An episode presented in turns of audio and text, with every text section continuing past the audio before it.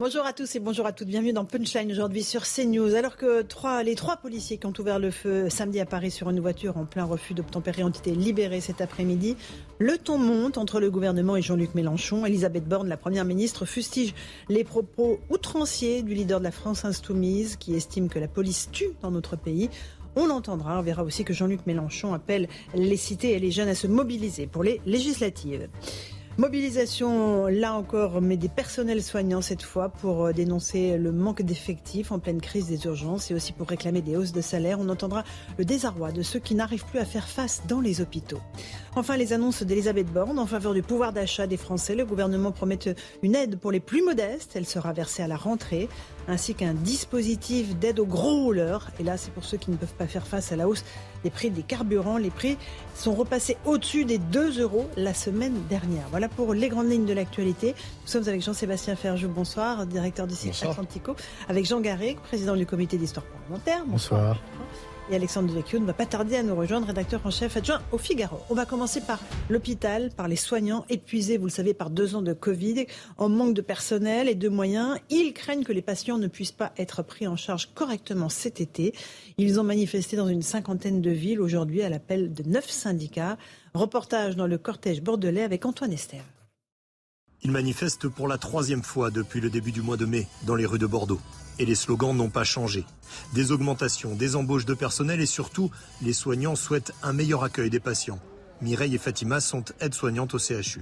Quand il y a des urgences, l'hôpital Arcachon envoie un hélicoptère à Pellegrin. Comment vont-ils faire? C'est impossible. Là, là c'est la panique. Plus de moyens, plus de personnel, euh, revalorisation aussi des salaires. Euh, on, aimerait être entendu tout simplement. Le gouvernement a promis une réorganisation de l'hôpital avant l'été, mais les personnels affirment que rien n'a changé dans les services. Farid Azoug est délégué CGT Santé. La mission flash que, que prévoit euh, M. Macron, euh, ça fait 5 ans qu'il est au gouvernement, ça fait plus de 5 ans qu'on les alerte, et il nous ressort une mission qui ne résoudra rien. Dans le cortège, Maxime Papin, infirmier, raconte l'épuisement des personnels. Les professionnels sont euh, euh, dans un état de fatigue que j'ai jamais connu. Moi, ça fait 13 ans que je suis infirmier à l'hôpital public. J'ai jamais vu ça. Euh, les jeunes diplômés s'en vont au bout de 1 à 2 ans. Et même les anciens, ils quittent l'hôpital public dégoûtés de, de leurs conditions de travail. Les soignants espèrent peser sur les élections législatives. Leur mouvement est maintenant lancé. Tous affirment être motivés pour défiler toutes les semaines. Merci beaucoup Antoine Estève pour ce reportage euh, à Bordeaux. Euh, Jean Garrigue, effectivement, la situation est très, très critique, avec euh, un été qui s'annonce extrêmement périlleux, dans les urgences notamment. Oui, là, je crois qu'on est obligé de faire ce, faire ce constat. Il y a des causes structurelles qui datent peut-être d'une vingtaine ou d'une trentaine d'années gestion euh, trop technocratique, euh, ça tout le monde le dit, tout le monde le sait aujourd'hui, euh, de, de l'hôpital, la loi des 35 heures, des, beaucoup de choses qui ont fait beaucoup de mal à l'organisation de l'hôpital en France. Et puis il y a des facteurs structurels, conjoncturels, pardon. la, la, crise du Covid a quand même détourné beaucoup de soignants de leur, de leur dégoûté, j'allais dire, de, de, de, leur travail qui a été euh, surhumain par rapport à la, à la crise. Et euh, on sait qu'il y a eu beaucoup de, de, Il y a une crise des vocations qui existait déjà. Cette, cette crise s'est renforcée par cette, cette, ce, cette fuite des, j'allais dire, notamment au niveau du, du des, des, infirmiers, etc. Euh, c'est une situation euh, vraiment catastrophique. Je pense qu'il est nécessaire malgré tout. C'est difficile d'avoir confiance parce qu'il y a eu beaucoup de déceptions, mais qu'il y ait un plan flash un plan d'urgence, c'est la moindre des nécessités. Je suis pas sûr. Mais enfin, il y a, non, je, moi, je comprends pas comment on en est à, à, un plan flash. Ça fait cinq ans qu'on connaît. Non, mais oui, une mission flash. Quoi. Je veux dire, c'est pas un plan, c'est une mission pour, pour faire un constat qu'on a tous fait et que les soignants ont fait depuis cinq ans. Oui, mais il y a des éléments qui, qui sont venus se superposer quand même. Le, le, la crise du Covid, elle a accentué, elle a révélé, elle a cristallisé beaucoup de problèmes mais, qui existaient mais, déjà. Mais quand même, euh, justement, justement je pense que ça fait. Euh, euh, deux ans et demi, enfin, genre, on a cessé de répéter durant les plateaux, tout le monde l'a fait le constat, en disant euh, qu'il fallait euh, justement des solutions d'urgence et qu'il était anormal qu'il n'y ait pas euh, assez de lits après un premier confinement, après un deuxième confinement, après un troisième confinement. Donc pas dire qu'on découvre la situation. les, mesures d'urgence auraient, dû être prises et les mesures structurelles devraient déjà être euh, envisagées. Donc là, il y a, un retard manifeste et du reste, je suis pas sûr que le, le gouvernement veuille réellement changer de logiciel. On l'a dit, on a fait le constat, une gestion managériale. On a beaucoup critiqué les fameuses ARS. Je crois que le directeur de cabinet euh, d'Elisabeth Borne est euh, un ancien patron d'ARS. Je crois que ça dit beaucoup de choses sur la philosophie du gouvernement et ça explique sans doute pourquoi on en est toujours là, puisqu'on n'a pas réussi à sortir de ce carcan qui est un espèce de mélange de politique comptable et de bureaucratie. Euh, je crois que c'est ce carcan-là, c'est celui euh, de d'Emmanuel Macron et qu'il n'y a pas de, de, véritable rupture avec cette manière de faire de la politique-là. Jean-Sébastien Ferjou, on en est encore à à faire un constat, alors qu'il y a eu deux ans de pandémie, qu'on en est quand même sorti. Là, ça fait quand même quelques mois qu'on est sorti de l'œil du cyclone. Qu'est-ce qu'on attend en fait pour agir? Une vraie campagne présidentielle? Ben, Qui n'a pas eu lieu. exactement, c'est l'ironie, mais on n'en a pas parlé. Une vraie campagne législative, puisqu'il y a des élections. Non, c'est trop tard, c'est dimanche. Mais effectivement, il est perturbant de voir que des sujets aussi importants que ceux-là ont été quasi inabordés, ou en tout cas de manière ah euh, intelligible euh, pour euh, les lecteurs moyens pendant la, pendant la dernière campagne. Alors que la crise du Covid était un condensé de toutes les failles du modèle, du modèle social français. Et que personne n'en a tiré aucune conclusion. On a dit, ah, ils ont bien géré, de toute façon, ça aurait pu, ça a été pire ailleurs. Ce qui est d'ailleurs assez faux quand on regarde le nombre de morts par million d'habitants. Hein. Mm. La France euh, est plutôt dans la moyenne euh, du tableau et certainement pas parmi les pays européens qui s'en sont euh, le mieux tirés. Il y a 500 morts de différence par million d'habitants entre la France et l'Allemagne. Après, ce qui est effectivement très perturbant, c'est quand on regarde les chiffres de l'OCDE, la France est aussi le pays qui consacre le plus de sa richesse nationale à l'hôpital public avec la Suède c'est quand même, ça n'est pas une question de moi. Parce que moi, j'entends bien quand la France insoumise ou d'autres disent il faut recruter des gens. Mais le sujet, c'est que les gens ne veulent pas être recrutés. il y a un énorme sujet de management public parce qu'il faut le rappeler, il y a aussi des hôpitaux privés qui ont beaucoup moins de difficultés de recrutement. il y a des services d'urgence qui fonctionnent dans le privé. Alors, je vous dis pas que le privé est le modèle qui aurait vocation à s'imposer partout dans l'absolu. C'est simplement que ça souligne à quel point il y a un déficit de management public. Mais où va l'argent? C'est pas compliqué. Il y a un ratio administratif c'est un soignant pour deux administratifs, voire trois euh, dans certains établissements, dans le public, là où c'est un pour un euh, dans le privé. Il y a aussi énormément de personnel qu'on a conservé depuis des années, tout ce qu'on appelle euh, le technico, enfin médical, me, semble-t-il, qui sont pas des personnels soignants. C'est-à-dire que les hôpitaux, pendant longtemps, il y avait des gens qui étaient là pour pouvoir aussi bien ça allait du potager jusqu'à l'électricité. Les normes sanitaires et les normes techniques font et de sécurité font qu'on n'a plus recours à eux. Croyez-vous que on en aurait tiré des conclusions en matière de masse salariale. Non, non seulement on a laissé les gens aller jusqu'à la retraite, à la limite, pourquoi pas En revanche, comme ce sont aussi les catégories souvent qui sont les plus syndiquées, ben, ce sont aussi celles où on a continué de recruter, ce qui est totalement absurde. Mais tout, se poursuit et de toute façon c'est le, drame français depuis 1945. Hein. C'est-à-dire que le grand deal qui avait été fait entre les gaullistes et les communistes, c'est-à-dire les services publics euh, au Parti communiste et euh, l'État finalement euh, aux, gaullistes ne fonctionne plus et que bah, cet équilibre-là est rompu depuis longtemps et personne n'a le courage politique de s'y attaquer. Non, je suis à quasi 100% d'accord avec ce qui vient d'être dit. Parce qu'il me semble, si on prend un peu de recul, mais ça, ça, rejoint ce qui vient d'être dit, c'est que au fond, il y a deux logiques contradictoires qui ont convergé pour qu'on soit dans, dans, la situation actuelle. Je veux dire par là que vous avez une logique de gauche qui consiste à mettre plus de moyens, à embaucher un peu plus, à réduire le, temps de travail, à l'organiser d'une manière extrêmement euh, rigide et je dirais idéologique. Euh, cette logique de gauche, elle a conduit à ce que deux tiers des, personnels des, hôpitaux soient pas dans le soin, mhm. dans le et, ça, et qui est qu'on puisse considérer, je vais dire un gros mot, mais, mais un certain nombre de ces emplois comme des emplois plus ou moins assistés, en tout cas qui ne sont pas d'une grande efficacité. Moi, mais qui ont eu les mêmes primes que les soignants mmh. qui n'étaient pas sur le front pendant le Covid, hein, parce que, c'est quand même ça la réalité de la lâcheté politique française. Et, et, de l'autre côté, une logique euh, managériale très gestionnaire plutôt relevant alors là de on va dire de l'idéologie de la droite euh, qui elle aussi a abouti à des absurdités à ne pas laisser suffisamment de de, de, comment dirais-je d'espace aux, soignants eux-mêmes donc j'ai l'impression que le, la convergence de ces deux logiques qui sont pourtant contradictoires nous amène à, à cette impasse d'aujourd'hui. Pas de la droite ni de la gauche dans l'absolu. Il faut appeler un chat un chat. Je crois l'avoir déjà dit ici. C'est la, double, la double malédiction en J ou la malédiction du double J. Alain Juppé et Lionel Jospin. Alain Juppé. Non mais si, parce que c'est Alain Juppé. La logique technocratique, mmh. pardon, je ne résous pas à réduire la pensée de droite à Alain Juppé, mais c'est effectivement la logique technocratique. C'est lui qui a créé les ARS, les, les agences régionales de santé. Cette logique technocratique et comptable et qui a plus à avec du soviétisme qu'avec une quelconque inspiration libérale. Et les 35 heures qui ont effectivement tué l'hôpital, parce que de toute façon, c'est le choix qui est fait. L'État français est d'une grande lâcheté aussi. C'est le cas dans l'éducation nationale, c'est le cas sur la plupart des professions faute de savoir mieux payer les agents, puisqu'on n'a aucune marge de manœuvre, puisqu'il y a trop de fonctionnaires, et on ne parle pas là des fonctionnaires essentiels, là il n'y en a pas assez, mais il y en a trop dans l'absolu. Donc faute de pouvoir les, les, payer mieux, on leur propose du temps en échange, mais c'est pas ça que les gens veulent. Et on voit bien que là on est arrivé aux limites du système. Ils veulent pas plus de temps libre. Les infirmières, elles ne veulent pas plus de temps libre. Elles veulent être payées décemment et surtout pouvoir trouver encore un sens à leur mission, parce qu'il y a quand même 80% des personnels soignants qui disent qu'ils ne voient plus de sens à ce qu'ils font. Allez, un tout dernier mot, Alexandre. je, suis entièrement d'accord avec ce qui a été dit. Simplement, euh, peut-être que le, fils des deux J, quoi, Alain Juppé et Lionel Jospin, ce serait euh, Emmanuel Macron. Effectivement, ils n'ont pas grand rapport avec la droite et la gauche, mais beaucoup avec l'extrême centre. et, donc, celui qui devait être un candidat de, de rupture a été un candidat de, de, continuité. un président de continuité. Il est 17h, on est en direction CNews, le rappel des titres de l'actualité avec Mathieu Devez.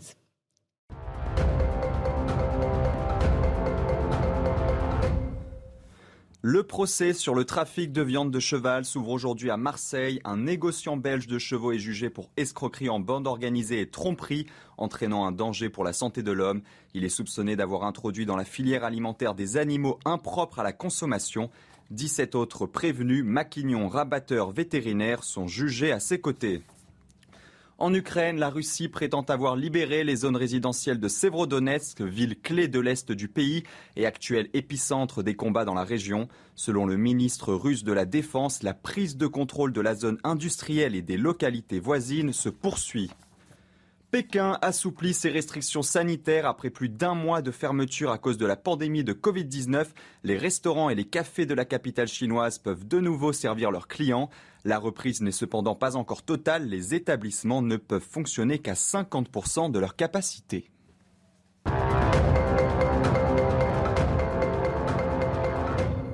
On se retrouve sur le plateau de Punchline avec Jean-Sébastien Ferjou, Alexandre Devecchio du Figaro et Jean Garrigue du comité d'histoire parlementaire. Euh, on va s'intéresser maintenant à ces refus d'obtempérer qui se multiplient. On sait qu'il y en a un toutes les 20 minutes dans notre pays.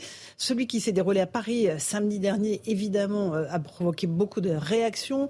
On verra le volet politique de l'affaire dans un instant. Trois policiers, vous le savez, qui ont ouvert le feu sur une voiture qui leur fonçait dessus. La passagère est décédée des suites de ses blessures et le conducteur, qui était grièvement blessé, vient d'être placé en garde à vue. Les trois policiers ont été remis en liberté cet après-midi. Une information judiciaire a été ouverte pour violence volontaire par personne dépositaire de l'autorité publique ayant entraîné la mort sans l'intention de la donner. On va écouter l'avocat de ces trois policiers, Laurent-Franck Liénard, maître Liénard, euh, qui rappelle que la garde à vue a été éprouvante pour ces policiers, mais qu'ils ont expliqué leurs gestes. Ça a été une garde à vue très éprouvante hein, pour, euh, pour mes clients parce qu'ils ont passé presque 48 heures en garde à vue. Ils ont dormi deux nuits en cellule. Ils ont donné l'ensemble des éléments d'information dont ils disposaient. Ils ont expliqué leurs gestes. Ils ont expliqué la légitimité de leur tir. Et euh, aujourd'hui, ils sortent. Ils sortent libres. Ils vont pouvoir embrasser ceux qui leur sont chers. Et ça, c'est vraiment très important pour eux. Euh, moi, je suis très satisfait qu'ils sortent comme ça. On, avait peur d'une mise en examen euh, avec un contrôle judiciaire strict. On avait peur que le déchaînement médiatique conduise la justice à vouloir euh, aller au-delà de, ce qui était nécessaire. et moi, je suis content qu'ils sortent libres ce soir. On a été confronté à un ensemble d'éléments objectifs. Et face à ces éléments objectifs, la réponse des trois policiers, elle collait parfaitement. Euh, on voyait que c'était des policiers qui assumaient leurs gestes, qui les expliquaient et qui ne mentaient sur rien. Ils n'avaient rien à cacher. C'est sûrement ça qui a conduit euh, le parquet à les laisser rentrer chez eux ce soir. Voilà pour l'avocat de ces trois policiers, Alexandre Devecchio. Effectivement, ils sont sortis euh, de garde à vue, a priori pour l'instant sans euh, poursuite, même si une information judiciaire est ouverte. Ça contraste vraiment avec ce qui s'était passé sur le pont Neuf, où un policier avait ouvert le feu, pareil, euh, sur une voiture en refus d'obtempérer.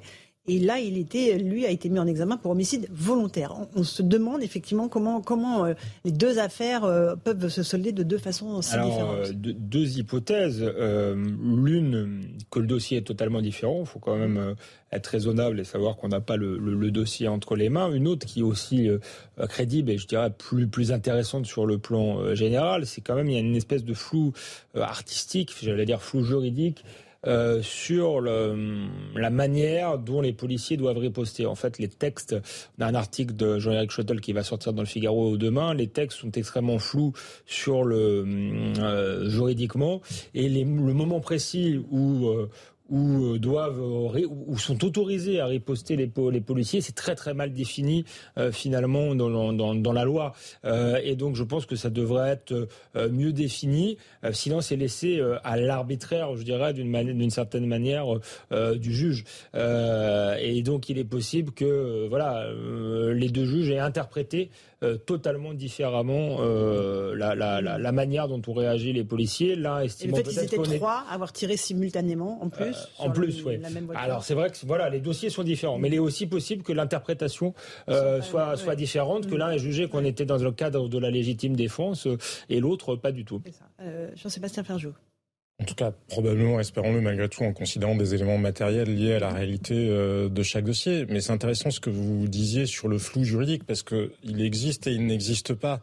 C'est-à-dire qu'on n'ira jamais jusqu'à décrire la totalité des situations, a fortiori des situations d'urgence, qu'il s'agit de situations d'urgence et de gens qui sont amenés à prendre des décisions dans l'urgence et donc pas avec euh, la réflexion qu'on peut avoir dans un bureau de magistrat ou quand on est euh, à la tête euh, d'un parti politique ou d'une campagne pour les législatives. Et le simple fait de se poser cette question-là de la précision des textes montre la crise de légitimité dans enfin, à laquelle est confronté euh, tout ce qui incarne l'autorité dans ce pays, parce qu'on considère par principe que les policiers auraient la tentation, enfin, ce qu'il y a, ce qu'il mmh. y a derrière, euh, je comprends bien ce que vous disiez sur les textes, mais ce qu'il y a derrière cette logique de dire la loi n'est pas assez précise, c'est de dire et donc, on considère quand même que vraisemblablement les policiers pourraient tirer pour se faire plaisir. Pas moi, mais, les juges peuvent le faire. Alexandre, j'ai bien compris, je vous connais depuis suffisamment d'années pour ne pas imaginer que c'était ce que vous vouliez dire.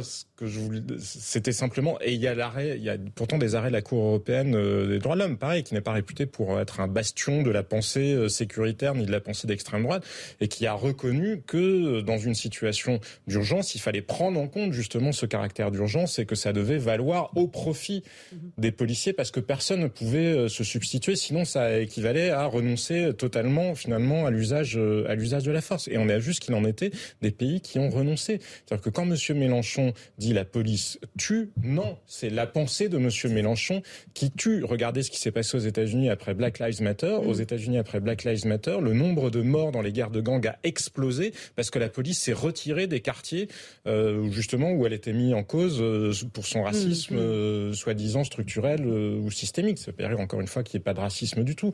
Mais c'est ça qui se passe. Plus de 3000 morts, plus de 3000 jeunes hommes noirs ont été tués en plus l'année qui a suivi Black Lives Matter à cause du retrait de la police. C'est quand même beaucoup plus que euh, malheureusement les quelques drames de gens qui sont morts sous les sous les balles de la police dans des enfin Bien sûr.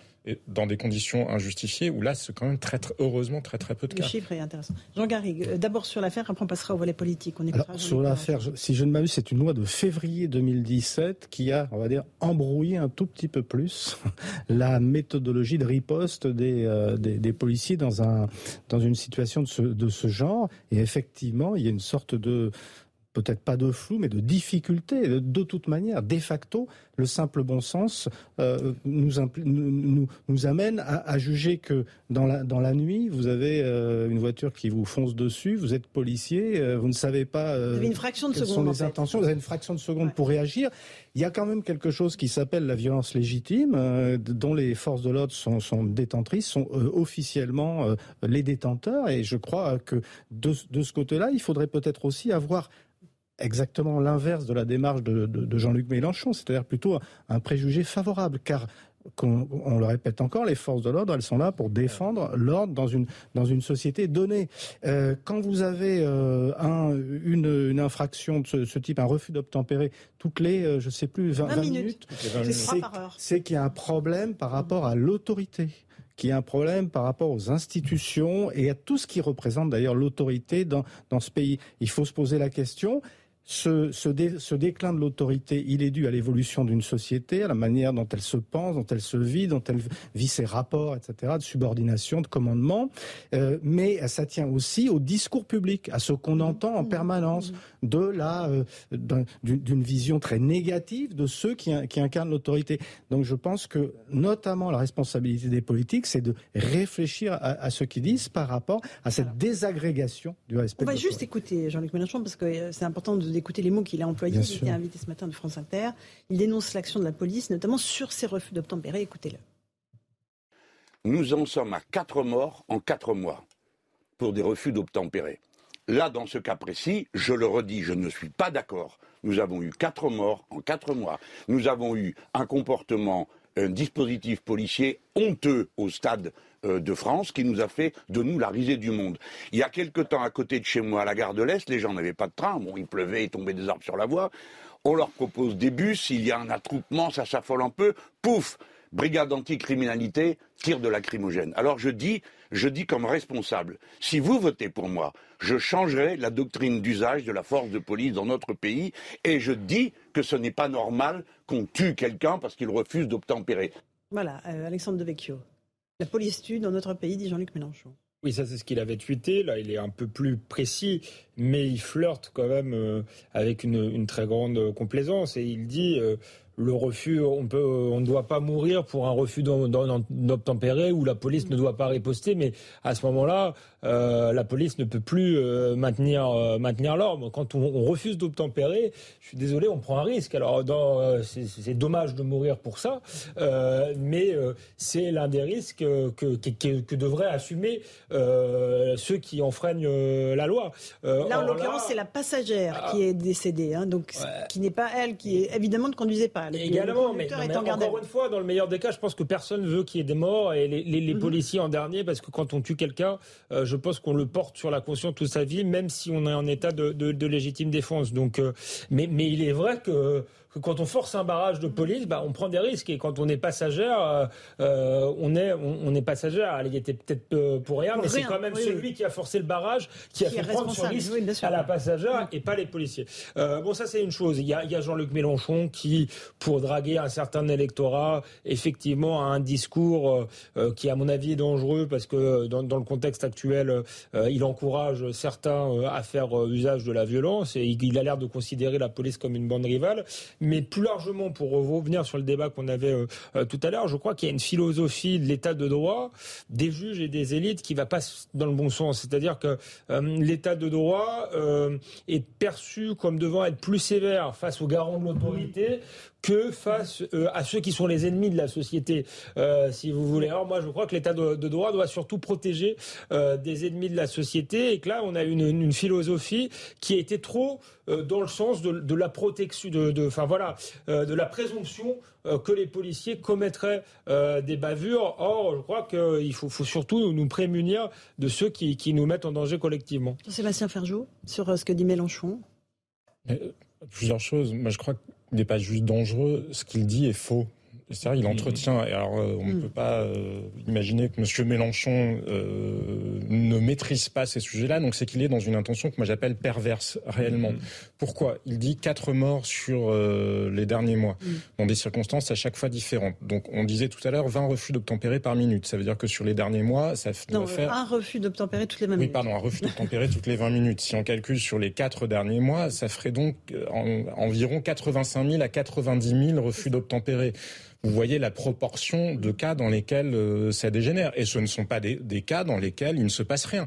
À chaque fois, il y a eu des informations judiciaires qui ont été ouvertes et des enquêtes euh, très lourdes qui ont été menées pour les policiers. Ça n'est pas comme si la police avait un permis de tirer qui ne serait pas mmh. encadré. Et à mon sens, c'est très bien d'ailleurs que la police soit encadrée. Et je ne crois pas que le, la, présomption de, légitime, défense, mmh. serait à l'avantage euh, des policiers. des policiers. Mais là où M. Mélenchon par ailleurs dit faux, c'est que c'est pas le flou absolu. On sait très bien. Il, mélange, il est dans la confusion absolue. Il parle de la doctrine d'usage de la force, mais ça, c'est plutôt ce qui concerne le, maintien de, l'ordre public. Il mélange ce sont beaucoup de choses très différentes. Mais voilà, il est suffisamment intelligent pour savoir exactement ce qu'il fait. C'est pour ça que je dis que son intention est perverse. Il y a d'un côté la doctrine d'usage de la force, et ça, c'est dans quelles circonstances la force peut être employée pour canaliser des foules si il s'avère qu'il y a un danger, euh, soit parce que ce serait une foule qui voudrait, je sais pas quoi, prendre d'assaut l'Élysée ou le siège de la France insoumise, soit parce que euh, il y aurait des risques, euh, enfin, de piétinement ou de bousculade, comme on a pu en voir au stade de France. Et il confond ça avec le refus d'obtempérer. Mais la loi, elle est claire. Dans un refus d'obtempérer, qu'est-ce qu'il y a? Si c'est un contrôle qui est organisé, un contrôle sur une route, vous le refusez, il y a des dispositifs, il y a des herses qui sont présentes, on monte la herse, a priori, ça arrête le véhicule. Si le véhicule s'enfuit et ne met personne en danger, la mhm. police n'a pas le droit de tirer. La police n'a pas le droit de tirer. Il n'y a pas en France un droit qui permettrait.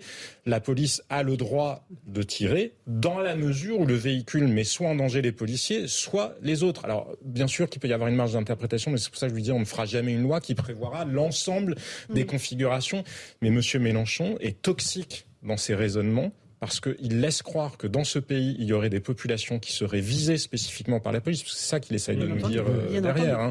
Il essaye euh, de passer sur les violences systémiques. Euh, mais ce serait intéressant de d'entendre d'ailleurs M. Diaye sur le sujet, puisque lui aussi a pu s'inspirer de la même de la des même déclarations passées. Mais oui, mais on est dans une campagne législative. Il est intéressant quand même de savoir mais ils sont le droit de exactement réserve. on vend. Mais, Laurence, vous remarquerez quand, quand Eric Zemmour a été candidat, on lui a ressorti ses déclarations passées et pas et pas de 15 jours avant, parfois de plusieurs années avant. Or, Papendia, les, les, les, déclarations sont récentes, donc je dis pas ça pour vous, mais oh, il y en a un peu marre de discours médiatiques. Il faudrait pas reprendre les déclarations passées de Papendia. on, on, juste on le fait avec tous les hommes politiques. Oui. mais je suis d'accord avec vous. on va juste attendre qu'il prononce un mot, quoi. mais Laurence, il n'est pas illégitime de savoir pour qui, mais là, pour qui et pourquoi on vote. On est bah oui, mais pardon, mais ça fait partie, en tant que parent d'élève, moi, c'est une question que je me pose et j'aimerais bien savoir avant d'aller voter dimanche. Ça va déterminer votre vote de dimanche, ça. Cette question-là seulement, certainement pas. Mais ça fait partie d'un ensemble, d'un faisceau de questions, oui, qui rentrent en ligne de compte dans la décision. Ça parle dans un instant, Jean. Il est juste 17h15. Le rappel des titres avec Mathieu Devez et on revient sur ce débat.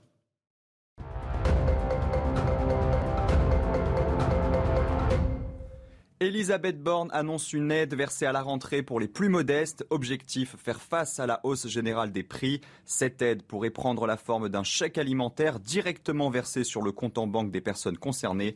Elle fait partie d'un projet de loi d'urgence sur le pouvoir d'achat des Français, un projet qui doit être débattu à l'Assemblée nationale après les élections législatives.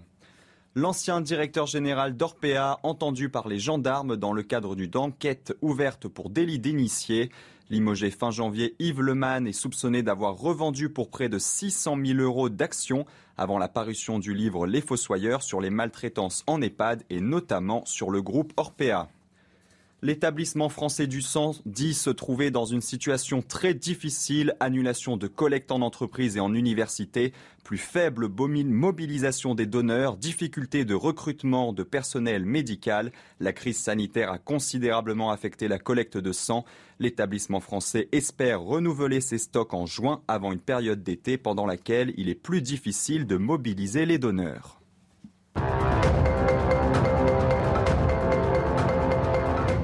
On se retrouve dans Punchline avec Jean-Sébastien Ferjou, avec Alexandre Devecchio et Jean Garrigue. Vous vouliez rajouter quelque chose avant qu'on écoute Elisabeth Borne? Parce que le ton monte et on va le voir entre Jean-Luc Mélenchon et le gouvernement.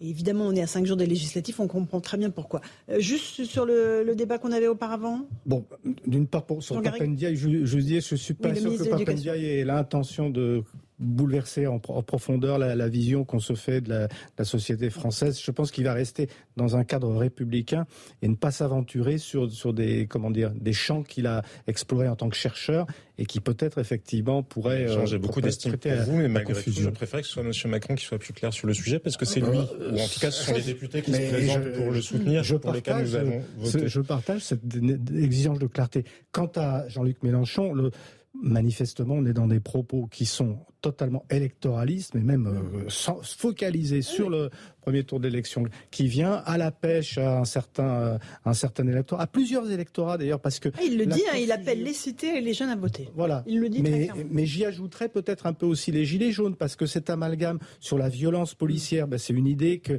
qu'il a beaucoup travaillé déjà au moment de la crise des gilets jaunes. Donc voilà, on, on est à la pêche de plusieurs électorats, et ce faisant, et moi c'est ce que je dis à chaque fois et qui me vaut des insultes en permanence sur les réseaux sociaux, euh, Jean-Luc Mélenchon est quelqu'un qui fait beaucoup de mal au débat démocratique. Il l'hystérise, il, euh, il essentialise, par exemple, euh, la police. Il fait, il fait des institutions de la République les ennemis des, des citoyens, alors que c'est l'inverse. Je trouve qu'il fait beaucoup de mal, notamment depuis quelques mois. Bah, je, oui, Jean-Sébastien je suis d'accord avec vous. Je pense que M. Mélenchon ne s'inscrit plus dans le champ républicain, donc par définition, euh, il fait du mal au débat démocratique. Mais ce qui fait aussi du mal au, débat, au débat démocratique, c'est le fait qu'il n'y ait pas de principe de responsabilité dans ce pays.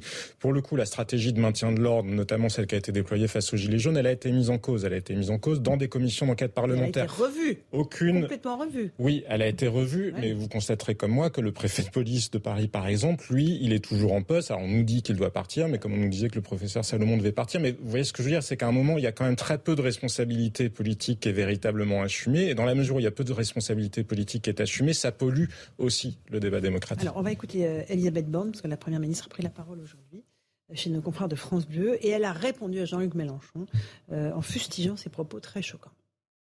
Je trouve très choquant la façon qu'a Jean-Luc Mélenchon de s'en prendre systématiquement à la police avec des propos totalement outranciers. Mm. Moi, je rappelle que les policiers, ils exercent une mission difficile au service des Français. Après, ce qui s'est passé ce week-end avec un décès, c'est évidemment tragique. Une enquête judiciaire est en cours, il y a également une enquête de l'IGPN, mais vous voyez, on ne peut pas avoir, comme M. Mélenchon, une présomption de culpabilité vis-à-vis de la police. Euh, là, on est dans la politique, Alexandre Devecchio. Le gouvernement, il y avait Gérald Darmanin, il y a Elisabeth Borne, euh, Éric Dupont-Moretti aussi s'en prennent frontalement à Jean-Luc Mélenchon, histoire de bien marquer qu'on est en pleine euh, élection mais en réalité, il y a un jeu de rôle entre Jean-Luc Mélenchon euh, et Emmanuel Macron. Euh, euh, Emmanuel Macron, Jean-Luc Mélenchon, c'est le bruit et la fureur, ce qui permet à, Emmanuel Macron d'être, d'incarner le parti de l'ordre. Est-ce qu'il est vraiment le parti de l'ordre ça avec Marine Le Pen au, premier tour. Oui, c'est ça. Il a remplacé un diable par un autre. est-ce qu'il est vraiment le parti de l'ordre? C'est pas tellement vu au Stade de France. Est-ce que son gouvernement est hyper clair sur la question de l'autorité de la sécurité. On parlait tout à l'heure de Pape Tendia qui parlait de déni des violences policières en France, qui avait un discours très proche de celui de Jean-Luc Mélenchon on a eu Castaner euh, qui voulait se mettre à genoux avec les indigènes de la République. Alors certes, on a Darmanin aujourd'hui, mais voilà, Dupont-Moretti euh, a commencé en disant que euh, la prison fallait éviter. donc il y a du en même temps, et donc je trouve que c'est dommage pour le, débat démocratique qu'il soit réduit entre une rhétorique effectivement extrémiste, toxique, tout ce que vous voulez, et un discours qui varie selon l'adversaire, selon les circonstances, euh, et qui ne semble pas prendre euh, euh, vraiment en compte d'ailleurs ces enjeux régaliens dont on parle. il a toujours été flou, Emmanuel Macron, là-dessus, et il a toujours aussi bien. Jean Garrigue, vous n'êtes pas d'accord Non, je je suis d'accord sur des, choses qui, viennent d'être dites, mais, mais ce que je constate, c'est que si effectivement ce, duel euh, pernicieux que, que, dénonce Alexandre euh, existe, c'est aussi parce qu'on n'entend pas les autres. Je veux dire que si les, les républicains notamment, qui à mon sens ont des choses à dire justement sur, ce, sur ces enjeux-là. Ou si même, je dirais, la, les, les, dissidents de la gauche qui n'ont pas voulu rejoindre cette, cette euh, coalition, à mon sens, très néfaste qu'est la NUPES, mais ces gens-là, il faut qu'ils parlent, il faut qu'on les entende beaucoup plus y compris d'ailleurs euh, Marine Le Pen sur un autre sur un autre terrain.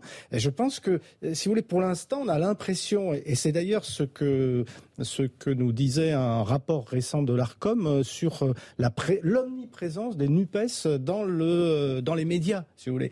Ben là, il y a un problème. Et alors, j'accuse, je, n'incrimine aucun média en particulier. Je ah ben pourrais le faire parce que le, mais je vais laisser, je vais laisser. alors, attendez, là, on camarade sur le, sur l'aspect politique des choses. Jean-Sébastien Ferjou, vous voulez rajouter quelque chose non, mais concrètement, notamment le service public, où il y a un déséquilibre euh, majeur, quasiment les deux tiers du temps d'antenne consacré à la Ils sont obligés de rééquilibrer comme tout le monde. Hein. Oui, bien sûr. Mais euh, vous savez très bien comment ça se passe. On peut aussi le diffuser à 2 heures du matin et ça comptera. Euh, enfin bon, bref, c'est un jeu qui est très euh, qui est très pernicieux. Mais au-delà de ça, il n'y a pas d'ailleurs seulement le temps d'antenne. Il y a ce qui est dit. Il y a aussi ce qui est dit tout le reste de l'antenne. Mm. Mais bon, après, on peut faire un procès différent. Finalement, à beaucoup de médias. La différence étant quand même que certains sont financés sur les données publiques et d'autres non. Et que, à mon sens, le service public exige un peu plus de neutralité, de partialité. Mais surtout, moi, je trouve qu'il faudrait aussi qu'on entende les partenaires de M. Mélenchon Où sont les, gens du Parti socialiste? Où sont les écologistes? Parce que là, il est, je vous le disais tout à l'heure, dans quelque chose qui sort clairement du champ républicain ou même du champ démocratique. Pourquoi c'est pas juste du cynisme électoral de vouloir faire voter euh, les quartiers euh, populaires ou euh, les quartiers ou les cités, pour le dire clairement? Jean-Luc Mélenchon, qu'est-ce qu'il veut? Il veut, il veut préparer le peuple à la révolution. Enfin, moi, j'aimerais quand même imaginer un moment, si Éric Zemmour, si je sais pas Marine Le Pen, si euh, je sais pas qui, même Valérie Pécresse, dans un moment euh, d'égarement, avait expliqué que euh, il fallait préparer la révolution, qu'il fallait donc construire un peuple nouveau en s'inspirant de philosophes euh, réactionnaires qui diraient la démocratie c'est mauvais pour le pays, donc il faut la mettre à bas, il faut mettre à bas ces institutions-là et provoquer l'apparition, l'émergence de nouvelles institutions. Vous savez ce qu'ils font en réalité? Ils appliquent la logique Terra Nova. Le, vous savez, c'est le, le tank. Qui avait mm. conseillé au Parti socialiste dans une note restée célèbre, puisque les catégories populaires ne votent plus pour vous, il faut leur substituer de nouvelles minorités, donc qu'elles soient sexuelles, ethniques, religieuses, tout ce que vous mm. voulez. Mais Mélenchon, c'est un cran au-dessus. C'est-à-dire lui, il veut mm. changer le peuple. Il veut changer le peuple en provoquant la révolution. Mais enfin, disons-le, ça ne s'inscrit pas dans le champ républicain. Pourquoi les gens qui sont alliés à la NUPES, encore une fois les socialistes, les écologistes, n'ont-ils aucun coût social à assumer? Vous savez quand même que quelqu'un qui est candidat pour le Rassemblement national, s'il a le malheur d'être garagiste, comptable ou je ne sais quoi, il va perdre sa clientèle dans une ville moyenne. Et c'est d'ailleurs une des raisons pour lesquelles le Rassemblement national a souvent des, des candidats de qualité médiocre, parce qu'ils n'arrivent pas à faire venir les autres. Pourquoi ce deux poids deux mesures. Jean-Luc Mélenchon est libre de défendre la, révolution euh, s'il le veut. Hein. Je suis suffisamment libéral pour l'entendre. Mais ne faisons pas semblant qu'ils ne le disent pas. Il l'a expliqué en long, en large et en travers, notamment dans des discours en Amérique du Sud. Il l'a dit. Donc s'il le dit, qu'il l'assume, il n'est ni démocrate ni républicain. alors je ne sais pas si c'est une rhétorique ou s'il est vraiment. Je pense qu'il serait au pouvoir, ce serait très différent. Mais je suis tout à fait bah, d'accord avec. Euh, faisons semblant d'être fasciste. Oui, non, non, mais c'est là où je suis tout à fait d'accord avec vous.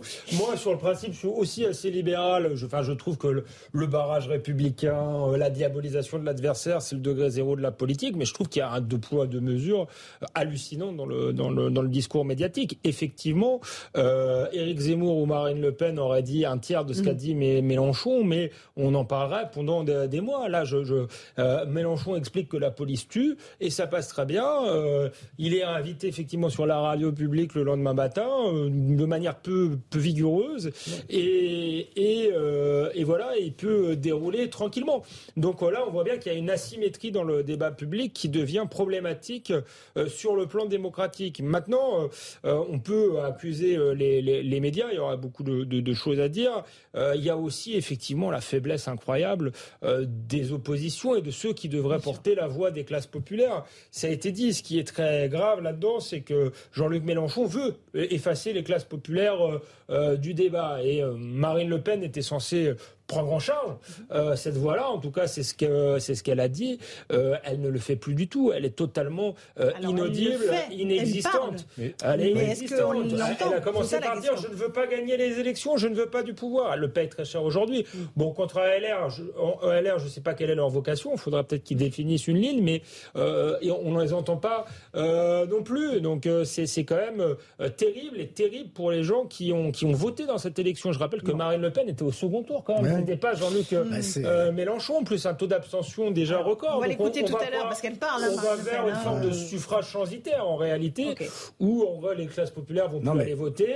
Emmanuel Macron sera élu par, euh, par défaut euh, par une petite minorité. c'est là. Un tout petit mot Jean avant la pause et je vous la digitation de, de, de Jean-Luc Mélenchon d'avoir réussi à, à, à, complètement enjamber le second tour de l'élection présidentielle, à faire disparaître le, euh, Marine Le Pen du, du, du, jackpot. Bon, sachant que de toute manière, la, la structure et le, le type de, de, scrutin majoritaire qui existe aujourd'hui, euh, il est profondément néfaste à, au, au, Rassemblement national. Il faut, il faut le reconnaître. Il y a effectivement le, le choix de, médiocrité de, beaucoup de candidats, le, manque d'implantation locale, et puis effectivement le fait qu'on ne peut pas contracter d'alliance et qu'on se retrouve. Donc je pense que le, Rassemblement national a déjà intégré un échec assez, assez cuisant aux, élections législatives, même si je pense qu'ils vont progresser en termes oui, ils auront sans doute un groupe parlementaire. Mais, mais euh, ils ont déjà intégré cet Allez, échec. Petite pause, on se retrouve tous les quatre dans un instant. Euh, on fera le rappel des titres de l'actualité. On continuera à parler de cette passe d'armes politique entre Jean-Luc Mélenchon On se retrouve sur le plateau de Punchline. Tout de suite nos débats, mais avant cela, le rappel des titres de l'actualité. Il est 17h30 avec Mathieu Devez.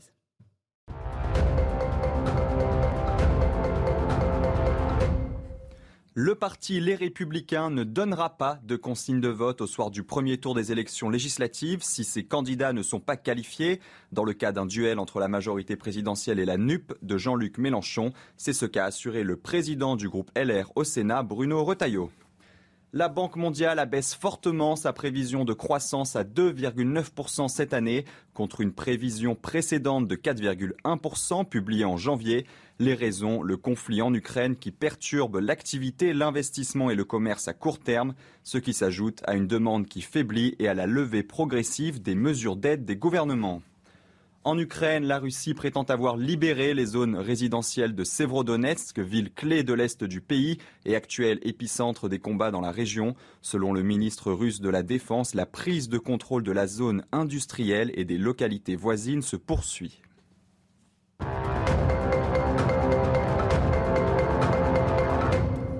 On se retrouve dans Punchline avec Jean-Sébastien Ferjeux du site Atlantico, Alexandre Devecchio du Figaro, Jean Garrigue du comité d'histoire parlementaire. On évoquait euh, euh, les cas de légitime défense pour les policiers avec euh, Jean-Luc Mélenchon qui dit la police tue et a martelé à nouveau des arguments que la première ministre Elisabeth Borne juge. J'aimerais juste qu'on revienne sur ce que ça veut dire concrètement pour les policiers qui sont sur le terrain. on a le témoignage d'un policier qui a 20 ans de service derrière lui qui dit qu'en fait les policiers ont qu'une fraction de seconde en réalité pour réagir réagir face à des agressions. Écoutez son témoignage. Après plus de 20 ans de carrière, Franck l'avoue, la formation en école de police ne permet pas toujours d'appréhender le terrain. On a très très très peu de temps pour euh, décider si on utilise son arme ou pas. Je mets au défi euh, n'importe quelle personne à pouvoir viser. Face au danger, les policiers ne pensent pas toujours au cadre légal. La priorité est ailleurs. Nous n'avons pas envie de mourir. Donc on fait usage de notre arme pour essayer de neutraliser l'individu pour pas qu'il nous écrase et pour pas qu'on meure. Parce que derrière, nous avons des familles, des enfants. Pour autant, Franck s'oppose à ceux qui affirment que les policiers ont la gâchette facile. L'utilisation de leur arme entraîne souvent des conséquences. L'impact que cela peut avoir sur sa vie familiale.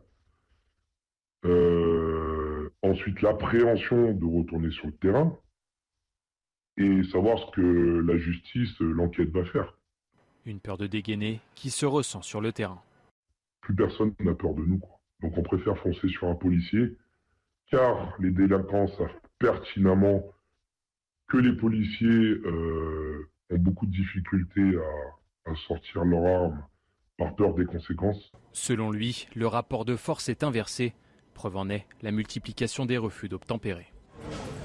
Et cette phrase, elle est frappante, Alexandre Devecchio. Plus personne n'a peur de nous on, nous roule dessus, disent-ils. Bah, le, risque, c'est ça. Quand on voit un refus d'obtempérer toutes les 20 minutes, ça veut dire qu'aujourd'hui, on considère qu'on peut le faire, qu'il n'y aura pas de sanctions, euh, et donc, euh, euh, on peut y aller, quitte à, mettre la, vie d'un policier en danger. Donc là, il y a, un retournement spectaculaire, et il faut trouver une solution. Alors j'entendais Jean-Sébastien Farjou qui disait la loi peut pas prévoir à toutes les situations. Je suis tout à fait d'accord mm. avec vous, mais puisque les juges, alors peut-être pas tous les juges, mais une partie des juges euh, ont du mal à se mettre euh, dans le contexte. Si j'ai envie, euh, j'ai envie de dire, je vois, je vois que deux solutions soit préciser la loi pour pour, pour faire en sorte effectivement que il y ait une, alors je sais pas si c'est le terme, le bon terme, présomption de légitime défense pour les policiers. à mon avis, il faut pas le, présenter comme ça, mais qu'on précise que bah, quand on leur roule de, enfin, quand il y a une mise en danger immédiate de leur vie et de la vie d'autrui, ils ont le droit de une appréciation des faits. La loi ne pourra pas se substituer à l'appréciation des faits et un magistrat, de toute façon, quelle que soit la loi, qui est présomption de légitime défense ou non, devra, et c'est heureux dans un état de droit, euh, apprécier la réalité d'un contexte très spécifique. Mais je, je, je non, mais après, il peut y avoir des instructions qui sont données en matière de politique pénale, par exemple, parce que euh, on disait tout à l'heure sur le, je vous disais, il y a les trois cas le contrôle organisé, le refus d'obtempérer, vous partez sans mettre en danger quelqu'un, et le refus d'obtempérer, vous mettez en danger quelqu'un. Mais celui où vous partez sans mettre en danger quelqu'un, même quand les policiers ont pris les numéros d'immatriculation, dans un certain nombre de cas, c'est transmis au parquet, les parquets classent sans suite. Ou alors, les gens écopent de rappel à la loi.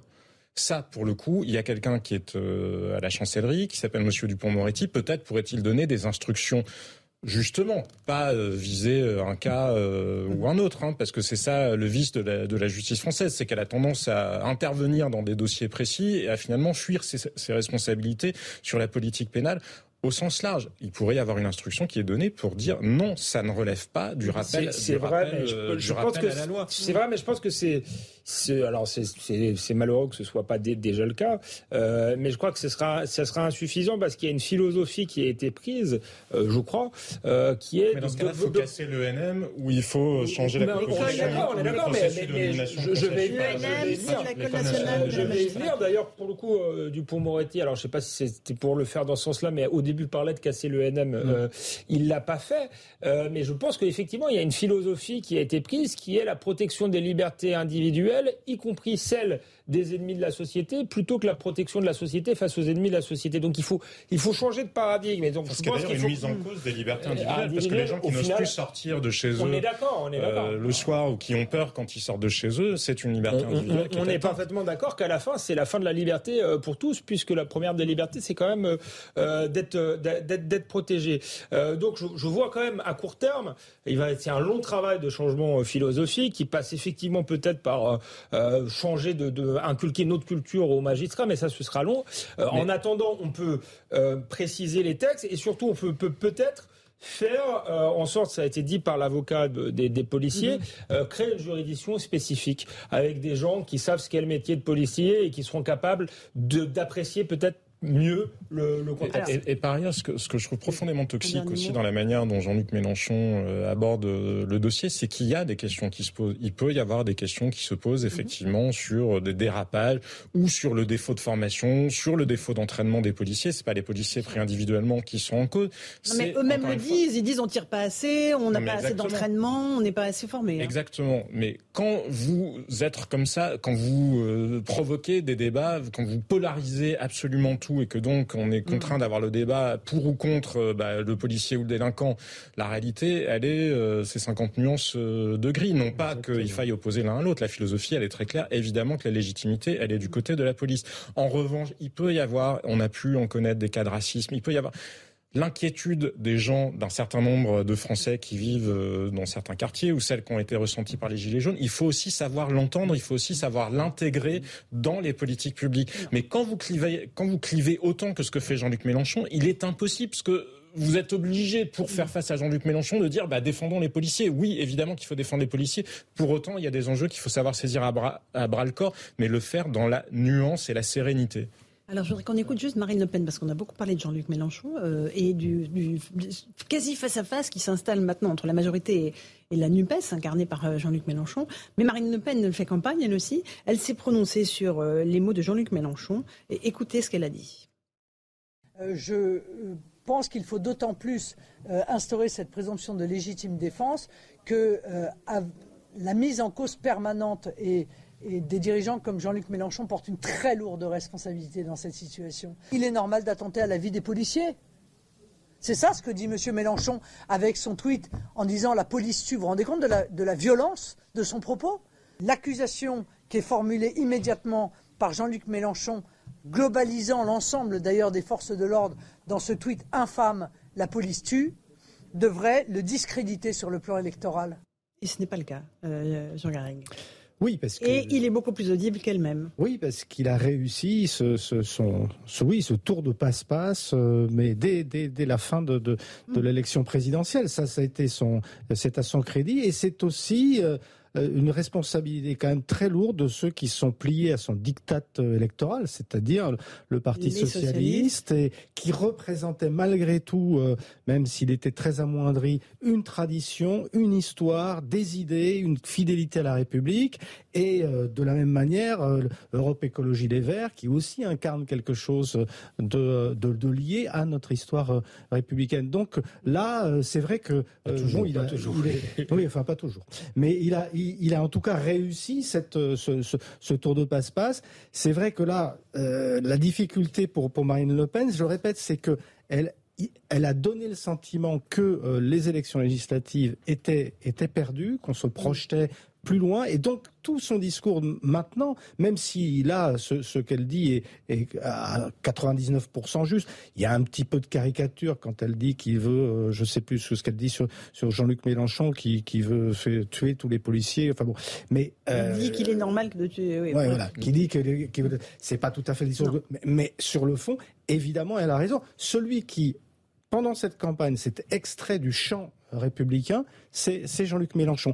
Et c'est quand même, si vous voulez, quand on s'intéresse comme et moi... démocratique. Et démocratique. Mais quand on, quand on s'intéresse comme moi à l'histoire de, de, de, la gauche française, on s'aperçoit véritablement que, au fond, ce, ce qu'il incarne, ce qu'il a récupéré, c'est quelque chose de, qui, qui, a toujours été marginal dans, dans, dans l'histoire de, de, de, cette gauche et dont il est en train de, de faire la pieuvre qui dévore tout le reste. C'est-à-dire le courant révolutionnaire de la gauche. Mais oui, c'est-à-dire c'est une sorte de d'extrême gauche qui euh, qui n'a rien à voir en fait avec ce que ce qu'on entend et ce que beaucoup de gens d'ailleurs qui vont peut-être voter pour les pour les candidats de la mhm. Nupes, ce que eux, imaginent de ce que doit être la gauche. Jean-Sébastien Ferjou? Je pense qu'il faut rappeler les chiffres parce que ce qui est toxique, justement, dans les discours comme ceux de M. Mélenchon, c'est d'entretenir la confusion et de donner l'impression qu'il y aurait des morts, finalement, euh, en permanence. L'année où il y a eu le plus de morts, c'était en 2020. 32 morts recensés par l'IGPN. Donc, mmh. effectivement, on peut dire, euh, factuellement, il arrive que la police soit amenée à tuer. Mais sur les 32 morts, c'était aussi bien des terroristes qui avaient été apparus, euh, abattus, pardon, pendant des opérations, des interventions, que des, des gens qui se seraient suicidés alors qu'ils étaient forcené. C'est pas 32 morts ou euh, dans des bavures, euh, dans des bavures policières. C'est une infime minorité. Mais quand on tord les chiffres comme ça, et c'est pas seulement l'IGPN qui le dit, il y a des gens qui ont beaucoup travaillé dessus. Bastamag, qui est un magazine qui relèverait pourtant plutôt d'une mouvance euh, très à gauche.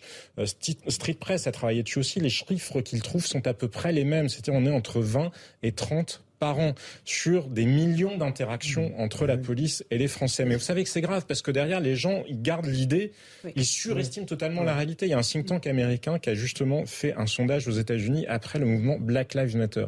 Il y avait eu en 2019 une, une vingtaine, parce que selon la méthode que vous retenez, enfin bon, bref, une vingtaine de jeunes hommes noirs et désarmés tués par la police. Quand on posait la question aux Américains, combien estimait-il qu'il y avait eu de jeunes hommes noirs armés, enfin désarmés, pardon, tués par la police, ceux qui se déclaraient de gauche le surestimaient d'un facteur de 1 à 1000.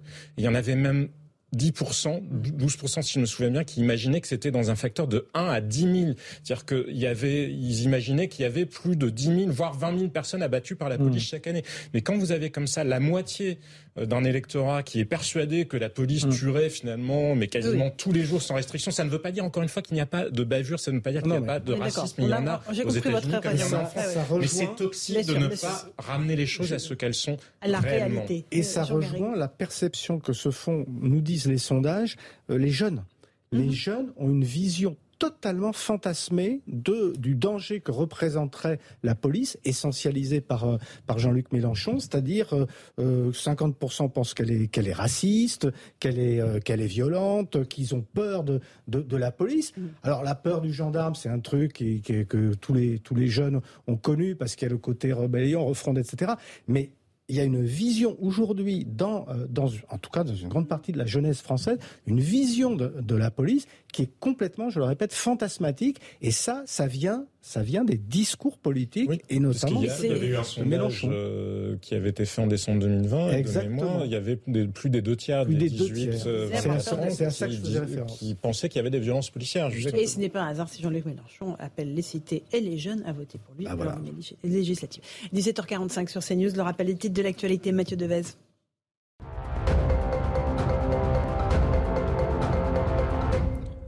Le Conseil d'État demande au ministre de l'Intérieur Gérald Darmanin de prendre en considération la NUP comme une nuance politique à part entière lors des élections législatives.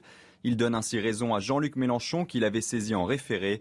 Dans un communiqué, le Conseil d'État estime que comptabiliser les partis politiques de cette coalition séparément peut porter atteinte à la sincérité de la présentation des résultats électoraux. Le conducteur soupçonné d'avoir refusé un contrôle de police samedi à Paris a été placé en garde à vue. Une enquête a été ouverte notamment pour tentative d'homicide sur personne dépositaire de l'autorité publique. Les gardes à vue des trois policiers ont quant à elles été levées sans poursuite à ce stade. L'intervention des fonctionnaires qui ont fait usage de leurs armes s'est soldée par un mort et un blessé grave. Nouvelle mobilisation pour l'hôpital aujourd'hui, au moins 50 rassemblements organisés par la CGT et ses alliés. Ils réclament des hausses de salaire et d'effectifs. À Paris, entre 200 et 300 manifestants se sont retrouvés devant le ministère de la Santé. Ils étaient à peu près aussi nombreux à Toulouse, Grenoble et Bordeaux. L'accès aux soins de premier recours est de plus en plus compliqué et l'hôpital n'assure plus son rôle de service public d'accueil en dernier recours, déplorent les organisations.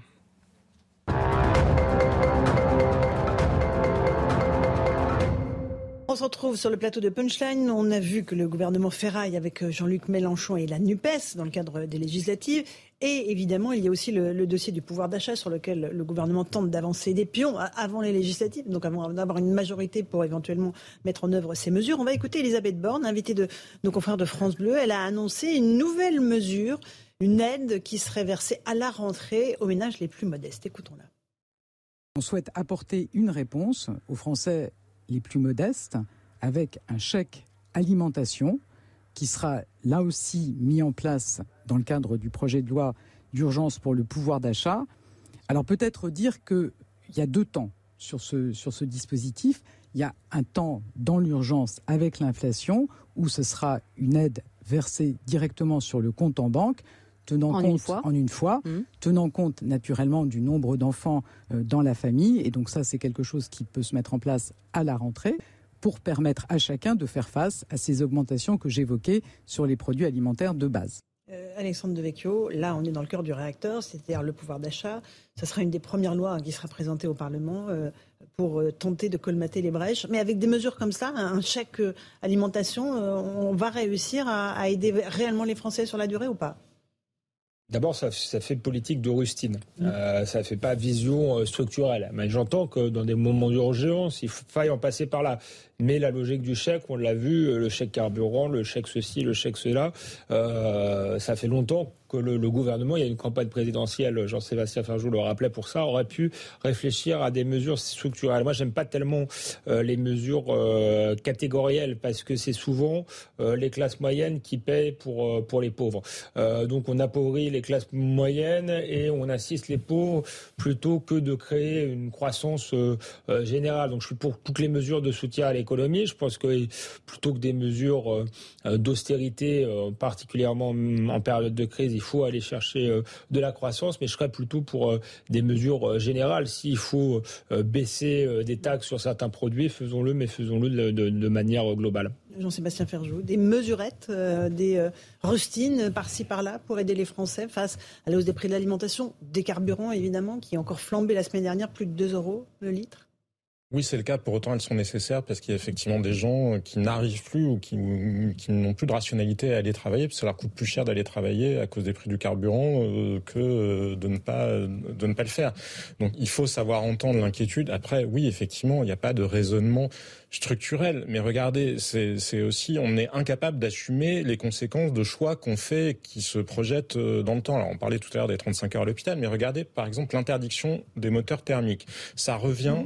Euh, au Parlement européen cette semaine, puisque le Parlement doit se prononcer sur le paquet législatif envisagé par la Commission européenne. Mais on ne sait pas faire. Moi, je partage l'inquiétude sur le climat et je vous dis pas qu'il ne faudrait surtout rien faire. Je vous dis juste, ne faisons pas des choses. C'est à l'horizon auront... 2050, on est d'accord hein? Non, c'est 2000, 2035. Initialement, c'était okay, 2030. En France, on a voulu que ce soit 2030, mais Emmanuel Macron essaye de le repousser pour le coup au niveau européen, puisque ça n'a pas de sens. On ne sait pas faire. L'industrie automobile mmh. ne sait pas faire. L'industrie qui produit les batteries ne sait pas faire, et on ne sait pas produire suffisamment d'électricité si tout le monde avait des véhicules électriques. Mais une fois qu'on a dit ça, qu'est-ce qui se passe? C'est-à-dire que quand vous envoyez ce signal-là et que vous dites le pétrole c'est mort, mais qu'est-ce que font les gens Les pétroliers, ils ont arrêté d'investir.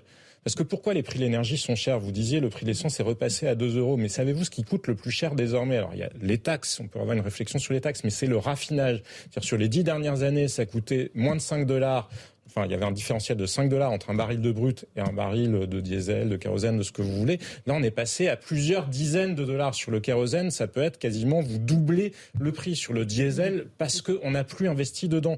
Et donc, si on ne se pose pas la question des conséquences de ce qu'on fait d'un côté parce que ça a l'air bien, parce que c'est pour l'environnement, hashtag environnement, et qu'on ne regarde pas les conséquences économiques et sociales, mais que le lendemain, on vient pleurer sur les, les conséquences économiques et sociales, vous voyez bien qu'on est dans une espèce, on est comme des lapins perdus euh, dans les phares d'une voiture. Donc il faut une vraie réflexion de fond. Autre point sur le contenu de la croissance en emploi. Parce que regardez, une question que personne ou rare, on se pose rarement. Ça fait 15 ans qu'il n'y a pas eu de croissance quasiment. Parce que le choc de 2008 a été tel qu'on a retrouvé notre niveau de PIB à peu près en 2017-2018. Puis derrière, on a eu le Covid. Donc il n'y a pas eu de croissance et pourtant on est revenu au plein emploi. Mais est-ce qu'on est au plein, c'est ce que le gouvernement nous dit. Que bah, le, plein emploi est à portée de main. Mais est-ce qu'on est au même plein emploi avec le même niveau de productivité, avec le même impact pour les classes moyennes? On parlait Alexandre de Vecchio tout à l'heure que dans les années 60. Absolument pas. Mais quelle conclusion tirons-nous? Est-ce que quelqu'un en parle? Ben non, on parle de la police tue. Il y a un magnifique article d'ailleurs d'un des meilleurs économistes de France sur Atlantico aujourd'hui, mais vraiment parce que cette question-là de on peut atteindre le plein emploi, mais à quelles conditions Parce que c'est pas du tout la même politique économique qu'il y a à mener derrière. Parce que s'il y a plus de productivité et que effectivement les emplois concrets sont des emplois qui sont peu attractifs pour les classes moyennes et notamment les classes moyennes défavorisées et qu'on ne mène strictement rien pour ça, oui, facialement, vous pouvez dire le taux de chômage a diminué. Mais les gens peuvent-ils vivre dignement avec les emplois qu'on a créés? Et ça, ces questions-là, quand est-ce qu'on les aborde? On est pourtant, encore une fois, en pleine campagne électorale. Jean Garrigue. Pouvoir d'achat. Euh, la démonstration est convaincante. à la radio, c'est pas Non, non. On est qu'en télé. La démonstration est convaincante. Non, euh, bon, les, chèques euh, qui, qui, crament un peu la caisse. en même temps, on est dans une situation très particulier. Mais ça continue. le quoi qu'il en coûte continue. Le quoi qu'il en coûte C'est ça.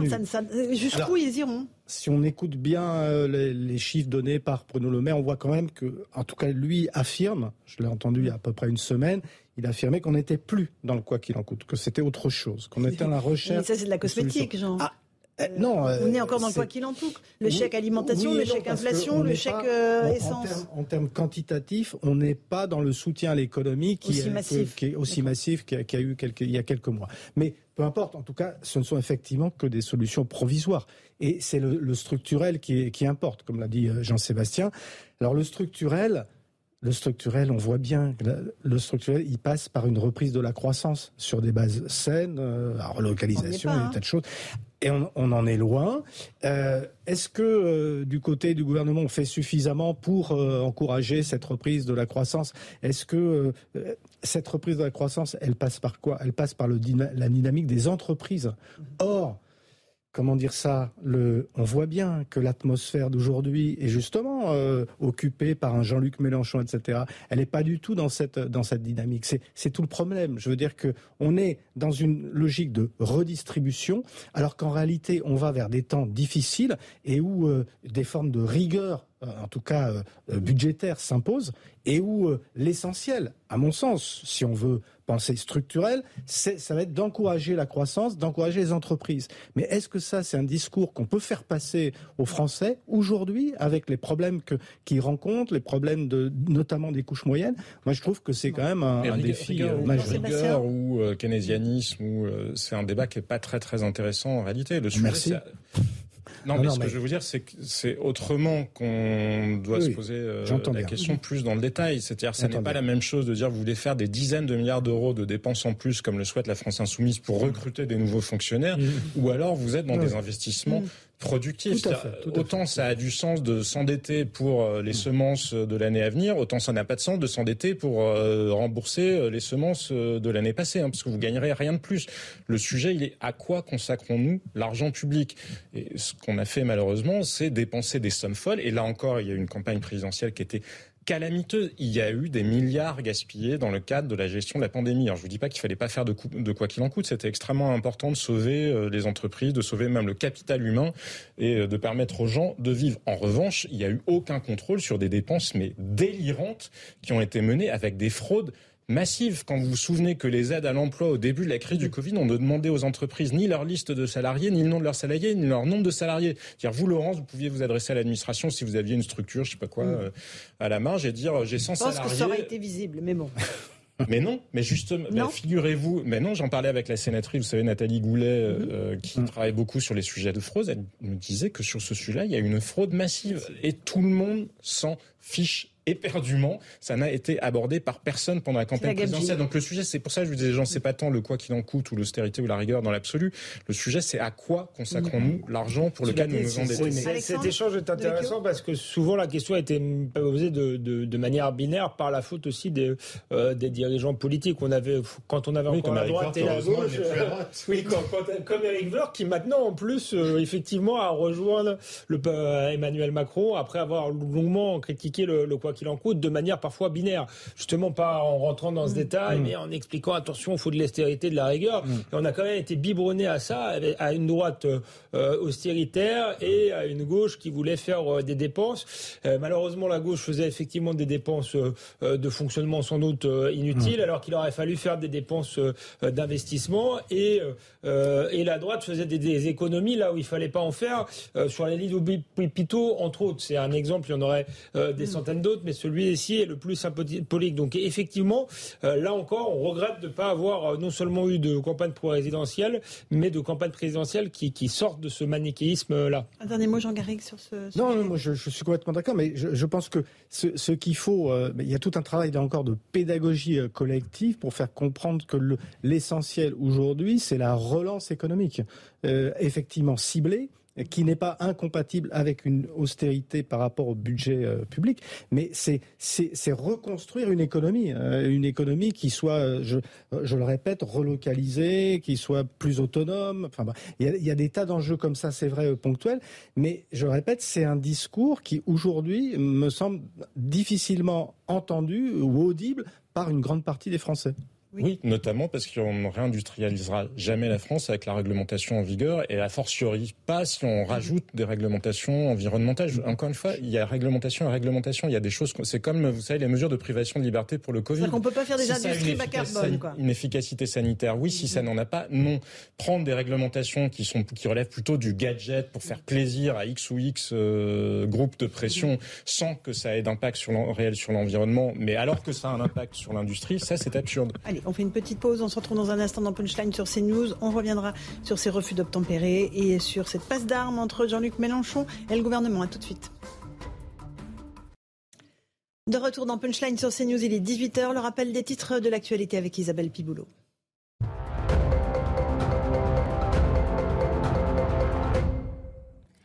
Dans le Val-de-Marne, effondrement d'un immeuble à Vincennes. Le ministre de l'Intérieur, Gérald Darmanin, l'a annoncé sur Twitter. Nous ne connaissons pas encore le bilan humain. Merci de ne pas gêner les opérations de secours. Merci aux pompiers de Paris, a-t-il dit. Les prix des carburants vendus en France ont progressé la semaine dernière. Selon des chiffres au ministère de la Transition écologique, l'essence est repassée au-dessus de la barre des 2 euros. Et ce, malgré la ristourne à la pompe mise en place par le gouvernement. Une ristourne de 18 centimes qui devait se terminer le 31 juillet, mais qui sera prolongée en août. Une aide aux plus modestes à la rentrée pour faire face à l'inflation, c'est ce qu'a annoncé la Première ministre. Une somme versée directement sur votre compte en banque en fonction du nombre d'enfants dans la famille. Elisabeth Borne précise qu'à cette échéance sera mis en place également un dispositif d'aide aux gros rouleurs confrontés à la hausse des prix des carburants. Bientôt, un chargeur universel pour tous les smartphones, c'est ce qu'imposera l'Union européenne aux fabricants dès l'automne 2024. La réglementation concerne les téléphones, mais aussi les tablettes, les consoles ou encore les appareils photo. Une décision boudée par Apple qui s'y opposait. L'objectif est de réduire les déchets nocifs pour l'environnement, une réduction de presque 1000 tonnes par an Et bonsoir à tous et à toutes si vous nous rejoignez un instant sur CNews et sur Europe 1 dans Punchline. On va débattre des grands titres de l'actualité avec notamment euh, ces refus d'obtempérer et les trois policiers euh, qui ont été libérés euh, aujourd'hui après avoir ouvert le feu, vous vous en rappelez, samedi sur une voiture en plein refus d'obtempérer. On est avec Jean-Sébastien Ferjou, directeur du site Atlantico. Bonsoir à vous. Avec un avocat, maître Golnadel, Gilles William de son prénom. Nous sommes avec le commissaire Mathieu Vallée. Bonsoir, commissaire. et avec Jean Garrigue, directeur, président du comité d'histoire parlementaire. On va donc revenir, euh, bonsoir mon cher Jean, euh, sur euh, ces 48 heures de garde à vue pratiquement pour les trois policiers qui ont tiré sur un véhicule samedi dans le 18e arrondissement de la capitale. Ils sont sortis libres cet après-midi sans charge retenue contre eux pour l'instant. Sandra Buisson du service police-justice de CNews vous explique les dernières avancées du dossier. Sandra.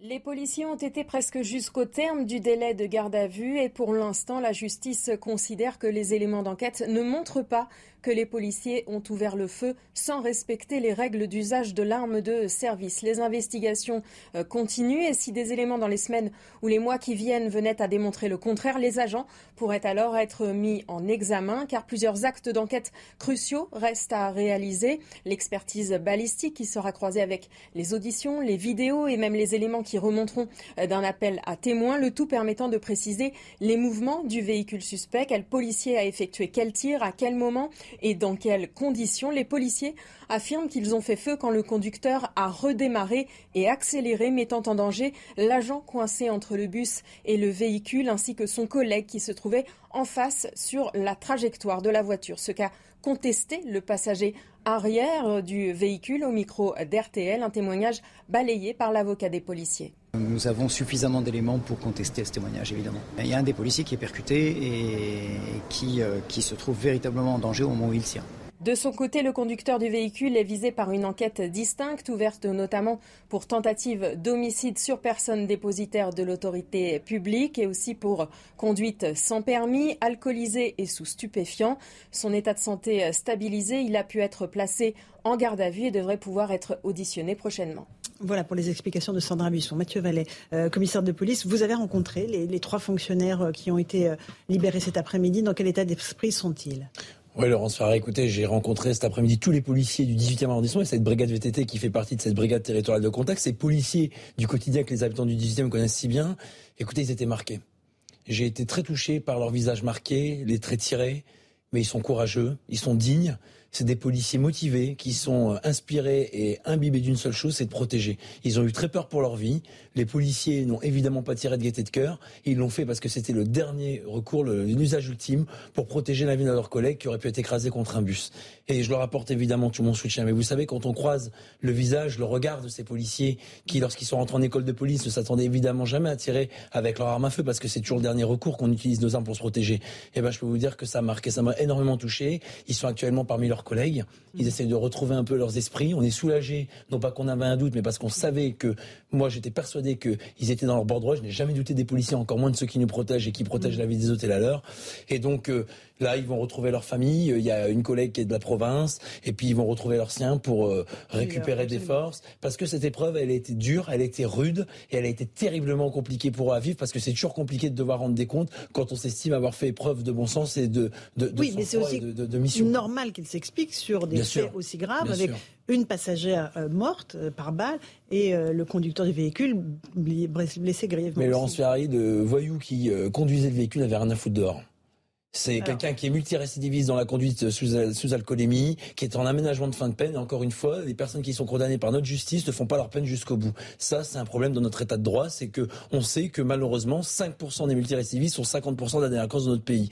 Et cette personne, si elle avait fait sa peine jusqu'au bout dans un établissement pénitentiaire, sans avoir des aménagements, alors qu'elle respectait très peu ces aménagements de ce qu'on nous dit euh, dans euh, la presse, euh, bah, je suis désolé, mais qu'on ne fait pas sa peine jusqu'au bout, et en plus on se paye le luxe de pas respecter les obligations qui vont accompagner la sortie de prison, et eh ben la main de la justice ne peut pas trembler. Cette personne doit rester en prison. Si elle n'était pas dehors, si elle faisait sa peine jusqu'au bout, on n'aurait pas eu d'abord ce drame et ce comportement irresponsable. Là, il euh, le conducteur dont vous parlez, qui a été blessé, a été replacé en garde à vue. C'est-à-dire que son état de santé est désormais compatible avec un interrogatoire. Tout à fait. En fait, avant chaque garde à vue, euh, les personnes euh, qui sont mises en garde à vue subissent un examen médical, soit à la demande de l'officier de police judiciaire, soit à la demande de la propre personne. Là, évidemment, eu égard aux circonstances, il avait été hospitalisé dans un état grave, c'est vrai. Et derrière, son état de santé aujourd'hui permet désormais à ce qu'il pourra rendre des comptes auprès de l'officier de police judiciaire et notamment au procureur qui aura le retour de l'enquête. Encore une petite question avant de passer la parole aux autres invités sur le plateau. Est-ce que c'était la première fois qu'ils ouvraient le feu, vos collègues? Oui, les trois policiers, c'est la première fois qu'ils ouvraient le feu.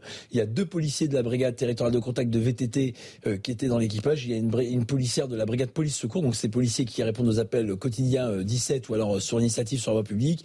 Et donc ils ont été très très marqués par l'action, surtout par le fait d'y laisser leur vie. Et vous savez, quand on est dans la police, c'est pas simplement des collègues de travail, c'est des gens qu'on connaît, des familles qu'on connaît, des moments aussi qu'on partage en dehors du travail parce qu'on fait un métier pas comme les autres. Et donc du coup, c'est beaucoup plus qu'une relation de travail ou une relation qu'on échange durant la vacation. C'est plus que ça être policier. Et donc les collègues qui ont protégé leur vie, protégé celle des autres, parce qu'il faut rappeler qu'il y a eu un refus d'obtempérer qui a précédé l'usage des feux. Hein. Il faut rappeler que les policiers ont voulu faire un contrôle routier basique, si j'ose dire, à hauteur de Barbès, et qu'il y a eu tout un périple qui a suivi derrière qui aurait pu euh, mettre en danger la vie d'autres citoyens et même la vie d'autres policiers. D'accord. Euh, Maître Golnadel, euh, visiblement la justice a estimé euh, qu'ils avaient agi dans le cadre de la loi, donc des règles de la légitime défense. c'est très différent de ce qui s'est passé après la enfin, le Pont Neuf, où un autre policier avait ouvert le feu sur une voiture qui faisait un refus d'obtempérer. Là, le policier avait été mis en examen pour homicide volontaire. Ce sont deux cas de figure totalement différents. C'est la différence entre le jour et la nuit. Parce que dans le premier cas, supposez même que le policier et eu la gâchette un peu facile. De là à le mettre en examen pour un homicide volontaire, il y a, tout, un monde. C'est dénué de sens. Là, on est dans, il me semble qu'on est dans, dans, un cadre judiciaire plus approprié. Il est tout à fait normal que dès l'instant où il y a mort d'homme ou de femme, euh, eh ben, les gens soient en garde à vue. C'est pas parce que vous êtes en garde à vue qu'il y a quoi que ce soit qu'on puisse vous reprocher. On enquête. C'est bien la moindre des choses d'enquêter.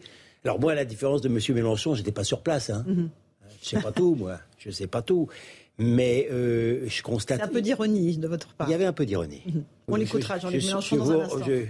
non, je précise pour nos auditeurs. non, non, mais je, pense, compte tenu, de la qualité de, compte tenu de la qualité de, de, notre clientèle, je pense que je pouvais me risquer au second degré. Euh, ceci dit, et plus sérieusement, euh, ils auraient pu buller, hein, les, les, les, policiers. Buller Buller, se tourner les pouces. Ah oui c'est facile. Laisser hein. passer la voiture. Euh, c'est très facile de ne de, pas faire son travail. Hein. Il n'y a rien de plus facile. Euh, non, ils ont, ils, ont essayé de faire leur travail. Alors il y a évidemment un refus d'obtempérer, mais il y a surtout il y a un policier qui est percuté. Euh, l'enquête le démontrera, mais ils disent que en plus ils allaient, ils fonçaient sur eux. Bah, c'est difficile de ne pas y voir pour défendre sa vie ou pour parce que vous pensez que votre vie est en danger, de ne, pas considérer qu'ils étaient en légitime défense. Mais, mais cette manière, si vous voulez, de mettre en... De, je veux dire, il y a tellement de faits divers et variés qui se passent et dont on ne parle pas, comme ce malheureux euh, médecin euh, qui a été tué, dont on ne parle pas, mais on préfère évidemment focaliser sur cette histoire. Bon, pardon, mais j'ai pas de. Je, a, priori, compte tenu en plus des, premiers résultats de l'enquête, mm je pense qu'on est vraiment dans la situation euh, de la légitime défense. Allez, on fait une toute petite pause. Je vous passerai la parole dans un instant. On écoutera aussi Jean-Luc Mélenchon qui en a rajouté aujourd'hui euh, sur euh, le compte des policiers.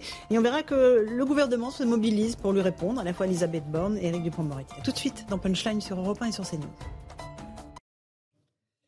On se retrouve dans Punchline sur CNews et sur Europe 1 avec euh, Jean-Sébastien Ferjou, Maître Golnadel, le commissaire Vallet et Jean Garrigue. On évoque toujours ces refus d'obtempérer et cette passe d'armes politique qui se poursuit entre Jean-Luc Mélenchon et le gouvernement. Euh, Gérald Darmanin avait répondu à Jean-Luc Mélenchon lorsqu'il avait dit la police tue. Et là, c'est la première ministre qu'on va entendre dans un instant qui a décidé de répondre au leader de la France insoumise, Jean-Luc Mélenchon, qui dénonce un effondrement de l'État, notamment à travers la police l'État s'effondre à travers ses services publics qui ne marchent plus. C'est le cas de l'hôpital, c'est le cas de l'éducation nationale. L'État s'effondre quand sa police, gérée en dépit du bon sens, ne se comporte plus comme euh, une force de gardiennage de la paix, mais comme une force destinée à domestiquer par la contrainte et la violence ceux qui s'y opposent.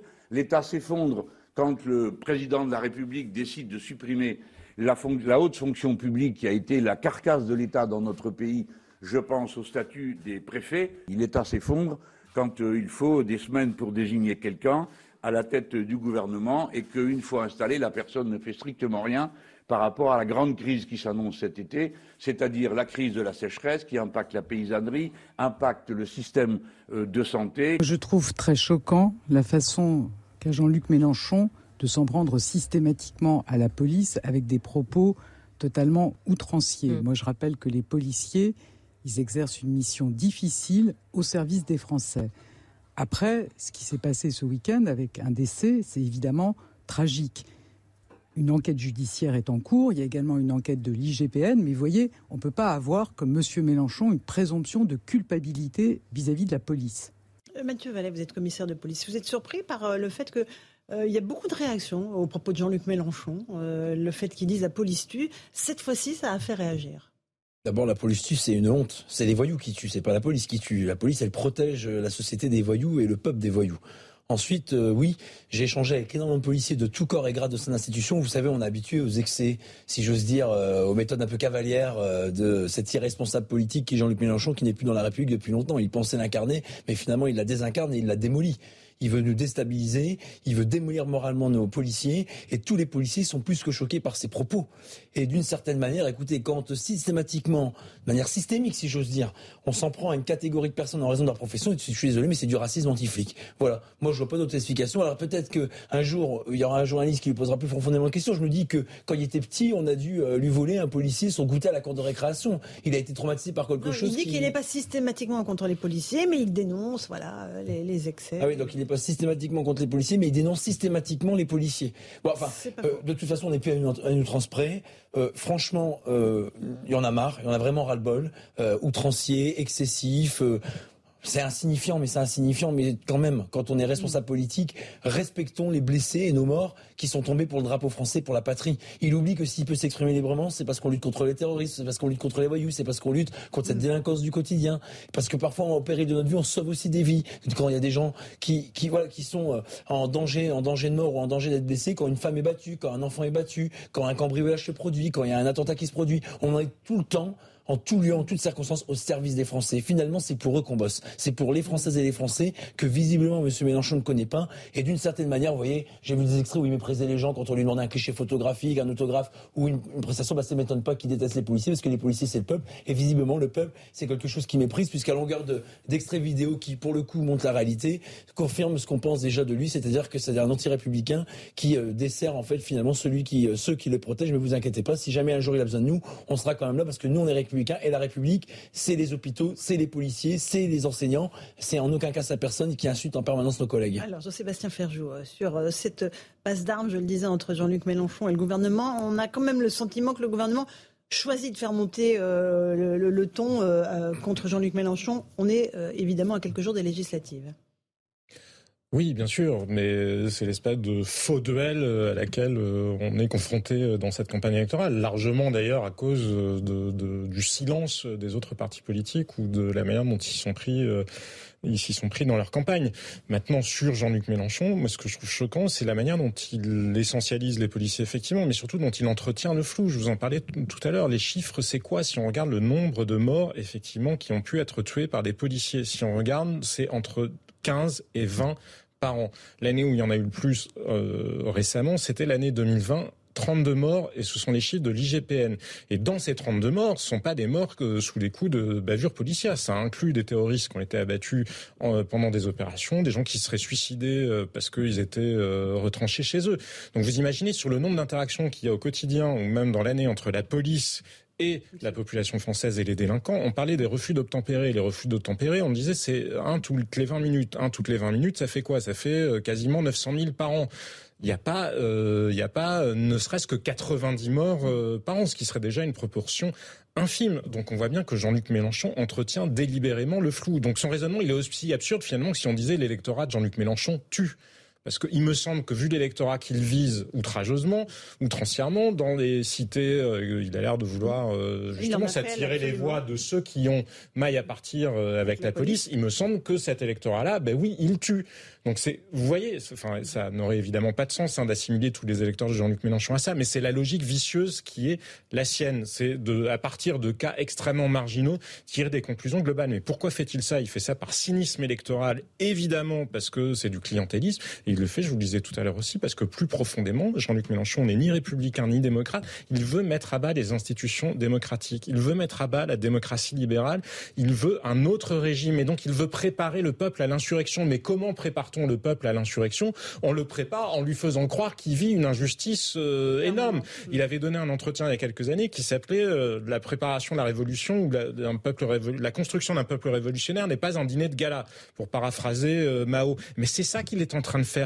Pourquoi Jean-Luc Mélenchon, qui est totalement en dehors du champ, je vous dis, c'est même plus la question de la République, en dehors du champ démocratique, pourquoi lui laisse-t-on le dire sans lui faire porter le coup social qui va avec? Il me semble qu'il y a beaucoup d'autres paroles politiques euh, qu'on essaye de faire taire, alors qu'ils sont, en termes d'excès ou de franchissement de, de, ligne jaune, bien, bien moins loin que M. Mélenchon. Et que disent les alliés de M. Mélenchon? Que disent les socialistes alliés avec Jean-Luc Mélenchon? Que disent les écologistes avec Jean-Luc Mélenchon? Parce que dans ce cas-là, le coût social qui va avec ce genre de transgression, on devrait leur faire porter à eux aussi. C'est ce qu'on a fait à toute la droite, notamment euh, dès qu'elle s'avisait, et je vous parle pas de gens qui se ralliaient avec l'extrême droite, hein. juste de gens qui prétendaient effectivement parfois soutenir la police ou mettre plus de moyens pour le maintien de l'ordre dans le pays. Gary, il y a une coupable indulgence à l'égard de Jean-Luc Mélenchon Ah oh, certainement. Euh, bon, j'aurais du mal à avoir un réquisitoire aussi complet que celui qui vient d'être fait, mais je le partage. Je le partage euh, totalement. Euh, Jean-Luc Mélenchon a fait de l'outrance son, son fonds de commerce, de la manipulation des faits, du mensonge du mensonge en politique. Et moi, j'estime, et je le dis euh, à longueur de temps depuis des, semaines et des mois, que euh, c'est quelqu'un qui fait un mal terrible à la démocratie. En effet, il s'est, extrait de, ce champ de la démocratie. Et ce qui est très grave, c'est qu'il a amené, il a amené au cœur de la gauche française et en position de domination, il a amené une forme de gauche qui n'est pas du tout compatible avec ce qu'a été euh, la gauche, la gauche républicaine, laïque, humaniste, etc. Ça n'a plus rien à voir. Ça n'a plus rien à voir. Et les, électeurs de, de la NUPES, dupés par euh, Mélenchon et par ceux qui, sont, vendus pour un, plat de lentilles, c'est-à-dire pour, des circonscriptions, ces, électeurs-là vont, pour, certains euh, voter pour, ce personnage, mais pour de très mauvaises raisons, pour quelque chose qui, est un, un, flou artistique, alors qu'on le voit bien, le fond du fond, quand on s'attaque à la police, euh, qui est l'une des institutions majeures, l'une des institutions de base de la, de, la République. Et quand on s'en prend à des hommes, parce que moi j'étais sensible à ce que, ce que vous disiez sur ces trois, ces trois policiers qu'on imagine, des, des, jeunes, des, jeunes, des jeunes hommes comme ça, qui ont été plongés dans, dans, dans ce truc. Femme, hein, qui, et une jeune femme, il a, il a fallu quelques secondes pour, pour réagir. Il voit quelqu'un qui, qui leur fonce dessus, qui coince leur... Enfin, il suffit d'avoir un peu de bon sens pour imaginer que ces gens-là ne, ne tirent pas euh, de, de, gaieté de cœur et que et qu'ensuite ils vont être marqués à vie par, par cet événement. Et voilà qu'on essentialise la police en disant la police tue. Non mais alors que la police, au contraire, on devrait déplorer chaque fois qu'il y a un, policier qui est blessé, qui est, qui est, qui est victime même de, du moindre outrage ou qui est, ou, qui est tué, puisqu'ils sont là pour nous défendre. Et c'est la police de la République. Donc voilà, quelqu'un qui est totalement hors, du jeu et qui va, dans, ce tour de passe-passe qu'il a réalisé euh, à la suite du, second tour de la présidentielle, qui va incarner c'est ça son secret, c'est qu'il incarne ce vieux fond révolutionnaire qui existe dans, dans, la population française. Il incarne pour ces jeunes qui pensent que à 60% que, que, la police est, est, raciste, etc. Il incarne une sorte de d'illusion révolutionnaire qui, qui, qui, qui, va faire pchit évidemment, je, je l'espère, mais qui, mais qui n'est qui n'est absolument pas ce que devrait être un, débat démocratique dans un pays mature comme le nôtre. Euh, juste, un, juste un chiffre, je vous donner des chiffres tout à l'heure. Une police qui tue, une police qui tue, c'est la police vénézuélienne. Est-ce que vous savez combien il y a eu de morts dans les opérations de police vénézuéliennes C'est entre 5000 et 7000 par an. Pourquoi je vous parle de la police vénézuélienne? Parce que le régime vénézuélien, c'est celui où euh, M. Mélenchon se fait payer des vols euh, quasiment tous les étés hors période de Covid en classe affaires parce qu'il a mal au dos hein, et qu'il ne va pas prendre le, la peine de payer euh, lui-même ses billets d'avion, et parce qu'il considère que ce sont des régimes amis. Donc une police qui tue, c'est effectivement une police dans un régime qui n'est pas démocratique et dans un régime chaviste qui est exactement l'idéologie qu'il souhaiterait importer en France, puisqu'il veut même une union bolivarienne. Il faudrait que nous sortions quasiment de l'Union européenne pour nous allier avec Cuba ou le Venezuela. Ça, c'est une police qui tue, et 5 à 7 000 personnes par an, tout le monde sera capable de mesurer ce que c'est. Maître Golnadel, le, calcul euh, électoral que fait Jean-Luc Mélenchon est un bon calcul pour lui ou pas? Je pense qu'il n'est pas mauvais. Mhm. Non, parce qu'au-delà du caractère totalement odieux de, de ces propos. Au-delà de l'inversion totale des normes qui fait que les voyous ont raison et que les policiers sont des tueurs, euh, le responsable principal, c'est pas M. Mélenchon, c'est les gens qui, depuis des années, font que l'extrême gauche reste médiatiquement et politiquement impunie. Euh, Madame Borne, elle, semble découvrir l'Amérique avec euh, par les propos de, de M. Mélenchon, mais son étonnement m'étonne. Sauf qu'il n'y a pas eu de barrage contre l'extrême gauche, il y a eu un barrage contre la prétendue extrême droite. La réalité est là, il y a une impunité totale de l'extrême gauche depuis des années, qui a réussi à persuader une partie des quartiers que les Français étaient racistes et que parmi les plus racistes, c'était les policiers.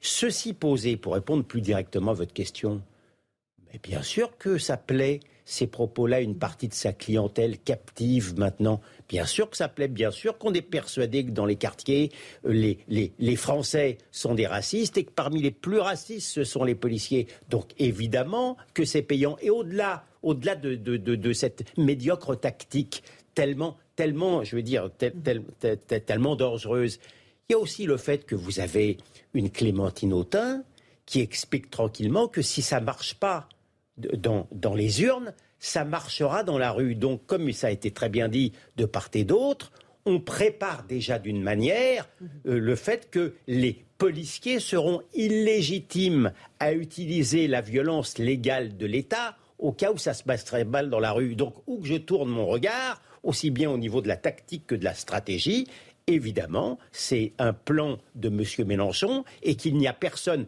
y compris à droite, même la droite, même la droite très à droite a simplement oublié par distraction de faire le procès de l'extrême gauche au premier tour des élections. C'est quand même embêtant. Euh, effectivement, quand euh, euh, le maître dit certains habitants de certains quartiers pensent que les policiers sont racistes, c'est quelque chose que vous entendez, vous aussi, Mathieu Vallet? Oui, alors d'abord, moi, je pense aux manifestations. Ces antifas qu'on a laissé faire depuis des années. En réalité, je suis désolé, mais dans les manifestations, euh, ces groupuscules d'extrême gauche, d'ultra-gauche, quand même phagocyté le mouvement des Gilets jaunes pour en faire devenir des ultra-jaunes, ont pourri nos manifestations. Et au 1er mai, c'était encore eux. Toujours eux. Systématiquement eux. C'est pour ça que Ils continuent à s'en prendre, mmh. pardon, à aux candidats. Ah, aux candidats qui leur... Euh, en toute impunité, mmh, les antifas font ce qu'ils veulent. Et vous savez, euh, ce qui m'a, pour être resté concret, j'ai échangé avec des policiers de Saint-Ouen hier, et là où les candidats de la NUPES, enfin, ou NUP, je sais pas comment on les appelle, en tout cas ceux qui nous détestent et qui font notre beurre sur notre institution, faisaient du démarchage en bas des tours où il y avait du trafic de drogue. Donc on voit bien qu'au lieu de défendre des policiers qui luttent contre ces dealers de la mort, ils sont à chercher des voies électorales dans ces personnes qui nous détestent et dont on gêne l'activité par notre action et par interpellations. Après, effectivement, dans certains quartiers, il y a une minorité qui nous déteste, qui se considère comme victime, qui se considère comme les plus oubliés, mais j'ai envie de dire qu'ils aillent voir dans les autres pays du monde. Vous allez en Grande-Bretagne, si vous n'êtes pas riche, si vous n'avez pas la carte bleue, il n'y a pas de santé, il n'y a pas d'éducation, il n'y a pas de protection. Bon voilà, vous allez en Amérique, c'est pareil. Et en Amérique, si vous faites pas la maille, au bout de deux mois, le visa il est enlevé, ou en tout cas vous rentrez pas. Donc nous, on a la chance d'avoir le plus beau pays du monde dans lequel la santé est gratuite, l'éducation est gratuite, le logement social est quasiment en dessous des prix du marché, une police est accessible, une justice, même si c'est améliorable, est aussi accessible. Mmh. Donc en fait, c'est un combat idéologique, c'est vrai. Et l'idéologie, on attend de nos responsables politiques qu'au-delà des discours incantatoires ou des grandes paroles et des grandes promesses, ça soit au quotidien derrière Quand vous avez un président de la République qui parle de contrôle au faciès, ah, par capillarité, l'extrême gauche a marqué des points. 18h30 sur Europe 1 sur CNews, le rappel des titres de l'actualité, il s'appelle Piboulot.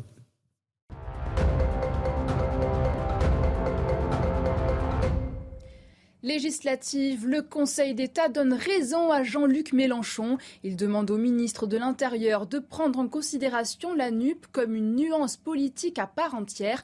Le Conseil d'État estime que comptabiliser les partis politiques de cette coalition séparément peut porter atteinte à la sincérité de la présentation des résultats électoraux. L'ancien directeur général du groupe Orpea auditionné ce matin, Yves Leman a été entendu librement à Paris dans le cadre d'une enquête pour délit d'initié. En juillet dernier, il avait revendu 588 000 euros d'actions du groupe avant la publication du livre Scandale sur les maltraitances en EHPAD. Il avait été limogé fin janvier. Trafic de viande de cheval, procès ouvert à Marseille. Un négociant belge de chevaux est jugé pour escroquerie en bande organisée et tromperie, entraînant un danger pour la santé de l'homme. Jean-Marc Descoeur est soupçonné d'avoir introduit des animaux impropres à la consommation dans la filière alimentaire. 17 autres prévenus, comprenant des vétérinaires et commerçants français, sont jugés avec lui.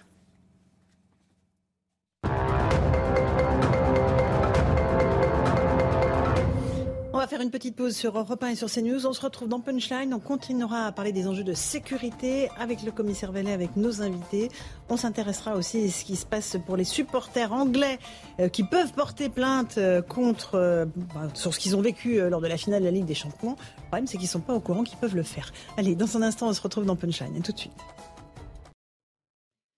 De retour sur le plateau d'Europe 1 et de CNews pour Punchline, on va se poser la question de la présomption de légitime défense. Un certain nombre de candidats euh, la défendent, notamment Marine Le Pen. Ça permet euh, très aux policiers, selon elle, de mieux se défendre. On va écouter Marine Le Pen sur cette instauration de présomption de légitime défense. Euh, je pense qu'il faut d'autant plus instaurer cette présomption de légitime défense que la mise en cause permanente et et des dirigeants comme Jean-Luc Mélenchon portent une très lourde responsabilité dans cette situation. Il est normal d'attenter à la vie des policiers. C'est ça ce que dit M. Mélenchon avec son tweet en disant la police tue. Vous vous rendez compte de la, de la violence de son propos?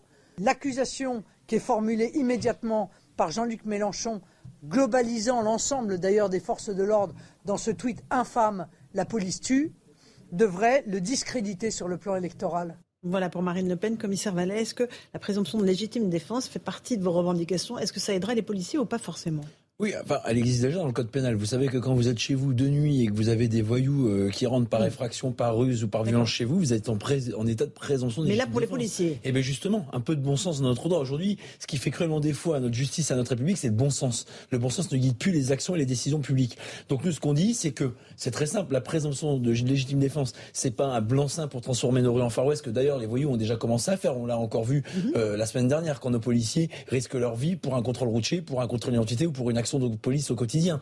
En réalité, c'est de dire que la charge de la preuve, elle impute à la partie adverse et non plus aux policiers. Il y aura toujours une enquête, il y aura toujours des comptes à rendre, sauf que dans un état de droit, dans un pays où 72% de la population fait confiance et soutient sa police, elle sait très bien que les policiers ne tuent pas, que les policiers ne sont pas des barbares, des factieux, des bons à rien, et qu'au contraire, elle a confiance en son action, en sa protection du peuple. Et donc, quand vous faites une action de police, un usage d'armes, mmh. vous aurez des comptes à rendre, sauf que les preuves, elle imputera à la partie adverse. Parce que les policiers, quand ils utilisent leurs armes, lorsqu'ils utilisent la violence légitime, comme le disait tout à l'heure euh, l'avocat, eh ben, c'est pour protéger le peuple et les gens, et mmh. protéger accessoirement, pardon, de le dire, leur vie. Et donc, d'une certaine manière, ça sera un signal fort de notre système de droit de dire on prévoit déjà cette présomption de légitime défense pour des citoyens classiques, pour des policiers à qui on autorise d'utiliser la légitime euh, force lorsque c'est indispensable pour protéger la vie et celle des autres, eh ben, il faut qu'on puisse leur donner cette garantie, cette protection. Encore une question, euh, commissaire Vallet. Euh, il y a eu un nouveau refus d'obtempérer cette nuit vers 4 heures du matin à Argenteuil. Là aussi, ouverture de feu. Est-ce que vous diriez, comme certains policiers, plus personne n'a peur de nous? On préfère nous rouler dessus que s'arrêter quand on n'a pas le permis, quand ah, on n'a pas une ceinture. Je vais même faire mieux que ça. Euh, Personne n'a peur de vous C'est devenu. À ah part les, honnêtes gens. Peut-être les honnêtes gens, oui. Oui, les honnêtes gens, oui. De toute façon, on travaille pour les honnêtes gens. C'est vrai que notre boulot, c'est de mettre en retenue les mauvais gens et de rassurer, et rassurer les honnêtes gens. Non, mais un chiffre très simple. L'année dernière, en 2021, il y a eu 14 261 refus d'obtempérer en zone police et 12 000 en zone gendarmerie. C'était 13 000 en 2020. Vous voyez comme quoi il y a une augmentation fulgurante. Et en réalité, ces irresponsables de la route qui veulent transformer nos rues en cimetières et qui veulent envoyer nos policiers dans des cercueils, c'est eux qui sont devenus finalement la violence systémique de notre société. On ne s'arrête plus, on ne respecte plus l'uniforme et d'une certaine manière, on sacrifie ceux qui nous protègent, on sacrifie ceux qui portent fermement l'uniforme de la République sous l'autel en fait de l'impunité généralisée. Mais pourquoi on cette situation, Laurence Ferrari. Pardon de le dire. Le conducteur, auteur présumé d'un tentative d'homicide de nos collègues le démontre encore dans son parcours. Des récidivistes, des multirécidivistes, des gens qu'on connaît, toujours les mêmes, les mêmes voyous, les mêmes profils, les mêmes interpellations, les mêmes condamnations, les mêmes qui font pas leur peine jusqu'au bout, que ce soit pour des crimes, pour des délits. Mais on attend quoi? On attend des morts en plus, des victimes en plus, un système à bout de souffle dans lequel les Français ne se retrouvent plus parce qu'ils ont le sentiment que la justice ne les protège plus, ne leur donne plus la parole et que le, voyou en fait est roi et la victime doit s'excuser. C'est ça qu'on doit changer. On nous annonce les grands soirs de la réforme de la procédure, les grands soirs des états généraux de la justice. Mais c'est pas ça qu'il nous faut. C'est du bon sens. Le voyou qui agresse les gens, qui fracasse les victimes, qui tue des policiers, mais c'est en prison. Et le voyou qui n'a pas de papier, qui est rentré légalement sur le territoire et qui en plus fait des victimes, mais c'est dehors. C'est du bon sens. Et c'est pas faire de la politique que de dire ça. C'est être dans le bon sens. Et pourquoi moi j'en parle? Parce que nous, les policiers, quand les décisions ne sont pas prises, on prend de plein fouet, en plein visage, cette incurie politique qui fait qu'on est dans cette situation dans laquelle on est aujourd'hui. Maître Golnadel, est-ce que cette situation, les policiers qui disent on n'a plus peur de nous, c'est un des symptômes de l'affaissement de l'autorité de l'État dans tous les domaines? Mais oui, mais euh, bah, d'abord, je ne peux que souscrire à l'analyse juridique du policier qui fait presque de la concurrence déloyale à l'avocat que je suis, il euh, n'y a rien à dire. Tout était, tout était vrai, y compris le renversement, effectivement, de, la présomption. Euh, et sur le terrain, effectivement, si j'ose dire philosophique, on voit bien la perversion du raisonnement, mais vraiment perversion du raisonnement de M. Mélenchon lorsqu'il dit qu'il n'y a plus d'État. Il n'a pas tort dans le constat. Mais qui est responsable de l'affaissement de l'État? Qui est responsable de l'inversion des normes? Qui est responsable de, de, la détestation de la police? Qui est responsable de la perte de l'autorité, notamment parce que, au sein même de l'appareil judiciaire, il y a, sans vouloir évidemment généraliser, il y a des, des magistrats qui partagent le même type d'analyse que M. Mélenchon. C'est l'extrême gauche. Pardon de vous le dire. Elle est, elle est, elle est la mère de tous les maux euh, euh, sociétaux que nous rencontrons. Donc oui, euh, malheureusement, ce qui vient d'être dit est très bien dit, et l'exacte vérité, mais il ne faut pas sous-estimer dans quelle situation nous nous trouvons. Nous sommes en pleine inversion des normes, et malheureusement, ça se, ça se paye tous les jours euh, euh, en, litres de sang, notamment policiers, mais pas seulement. Pas seulement, mmh, mmh. dans les quartiers. Jean-Sébastien Ferjou, un dernier mot là-dessus? Oui, non, mais effectivement, le raisonnement de Jean-Luc Mélenchon est assez pernicieux parce que oui, il y a un délitement euh, de l'État, mais si on suivait sa logique, on pourrait dire les hôpitaux tuent. Mais pourquoi tuent-ils Peut-être à cause des 35 heures? Et pour qui a poussé à ce qu'il y ait les 35 heures, justement, si ce n'est une pensée de gauche? Même chose pour la police. Pourquoi y a-t-il moins de policiers sur le terrain? Souvent, Jean-Luc Mélenchon s'en désole. Il aurait préféré plus de police de proximité, mais notamment parce que sous l'influence de cette gauche-là et de cette gauche pénale-là, on a multiplié les obstacles dans les procédures euh, judiciaires pour défendre les droits euh, des justiciables. Donc, dans l'absolu, c'est très bien, hein, dans un, état de droit de défendre les droits du justiciable, jusqu'au moment où ça finit par euh, entraver l'action même euh, de la police. Pourquoi y a-t-il eu aussi peu de personnes déférées au Stade de France? Parce qu'il y avait des erreurs de procédure, mais quand vous mettez quelqu'un en garde à vue, je ne sais plus, mais Mathieu Vallée pourrait euh, nous confirmer combien il y a d'actes différents à respecter. Donc, a fortiori, si c'était dans des flagrants délits où vous n'avez plus forcément le témoin qui était présent, etc. Mais c'est parce que cette logique-là, d'une certaine gauche qui se croit morale, c'est elle qui a poussé au délitement de l'État et les 35 heures dans la police aussi, hein, ça y a contribué. Quand vous multipliez les tâches administratives et que vous réduisez euh, le temps de travail, ben oui, il y a moins de police de proximité aussi. Mais jamais Jean-Luc Mélenchon ne se pose euh, ces questions-là parce que sinon il verrait qu'il a beaucoup de morts sur la conscience. Alors, vous parlez du Stade de France, ça me fait la transition avec euh, le sujet qui suit parce que vous savez, les supporters anglais victimes des incidents survenus le 28 mai dernier peuvent désormais déposer plainte euh, via le site de l'ambassade de France. Euh, le problème, c'est que visiblement, le message n'est pas très bien passé en Angleterre. On va rejoindre sur place notre envoyé spécial Régine Delfour. Régine, visiblement, les supporters anglais ne sont absolument pas au courant qu'ils peuvent faire cette démarche. Oui, Laurence, euh, ici à Liverpool, les supporters ne savent pas que depuis hier, ils peuvent porter plainte via le site de l'ambassade de France au Royaume-Uni. Alors quand on leur explique hein, euh, la démarche à suivre, ils la trouvent un peu compliquée puisqu'il faut imprimer le document, le remplir, puis l'envoyer par voie postale en France. Beaucoup nous ont dit qu'ils allaient le faire, hein, mais ils s'interrogent sur le fait que ce témoignage arrive au bon endroit. D'autres euh, nous ont dit clairement qu'il n'était pas question qu'ils le fassent, puisqu'ils doutent de, l'objectivité de cette enquête menée par la France. Tous, par contre, réclament hein, des excuses du gouvernement français, notamment de la part de Gérald Darmanin. Euh, certains même exigent euh, sa démission. Le club de Liverpool, de son côté, lui, collecte de nombreux témoignages et on s'interroge sur le fait qu'il puisse mener une action. Jeanne Delfour avec Alice Chaumier, on va écouter justement quelques supporters qui demandent la démission de Gérald Darmanin. Écoutez-les. J'aimerais que l'UEFA présente ses excuses pour ses mensonges, que les autorités françaises reconnaissent avoir menti à propos du nombre de supporters qui ont tenté d'accéder au stade sans ticket. Ça fait 30 ans que l'on colporte des mensonges à notre égard depuis la catastrophe d'Hillsborough.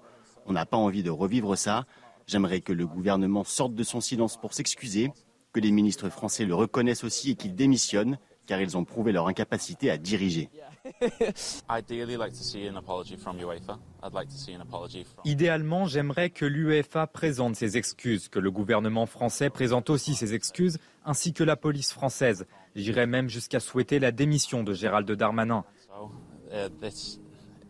Ce qui s'est produit ne peut pas arriver. C'est une chose facile à organiser. C'est injuste. Voilà pour les supporters anglais. Euh, Mathieu Vallet, euh, pour revenir sur ces incidents qui ne passent toujours pas en, Grande-Bretagne. Les leçons ont été tirées côté police française?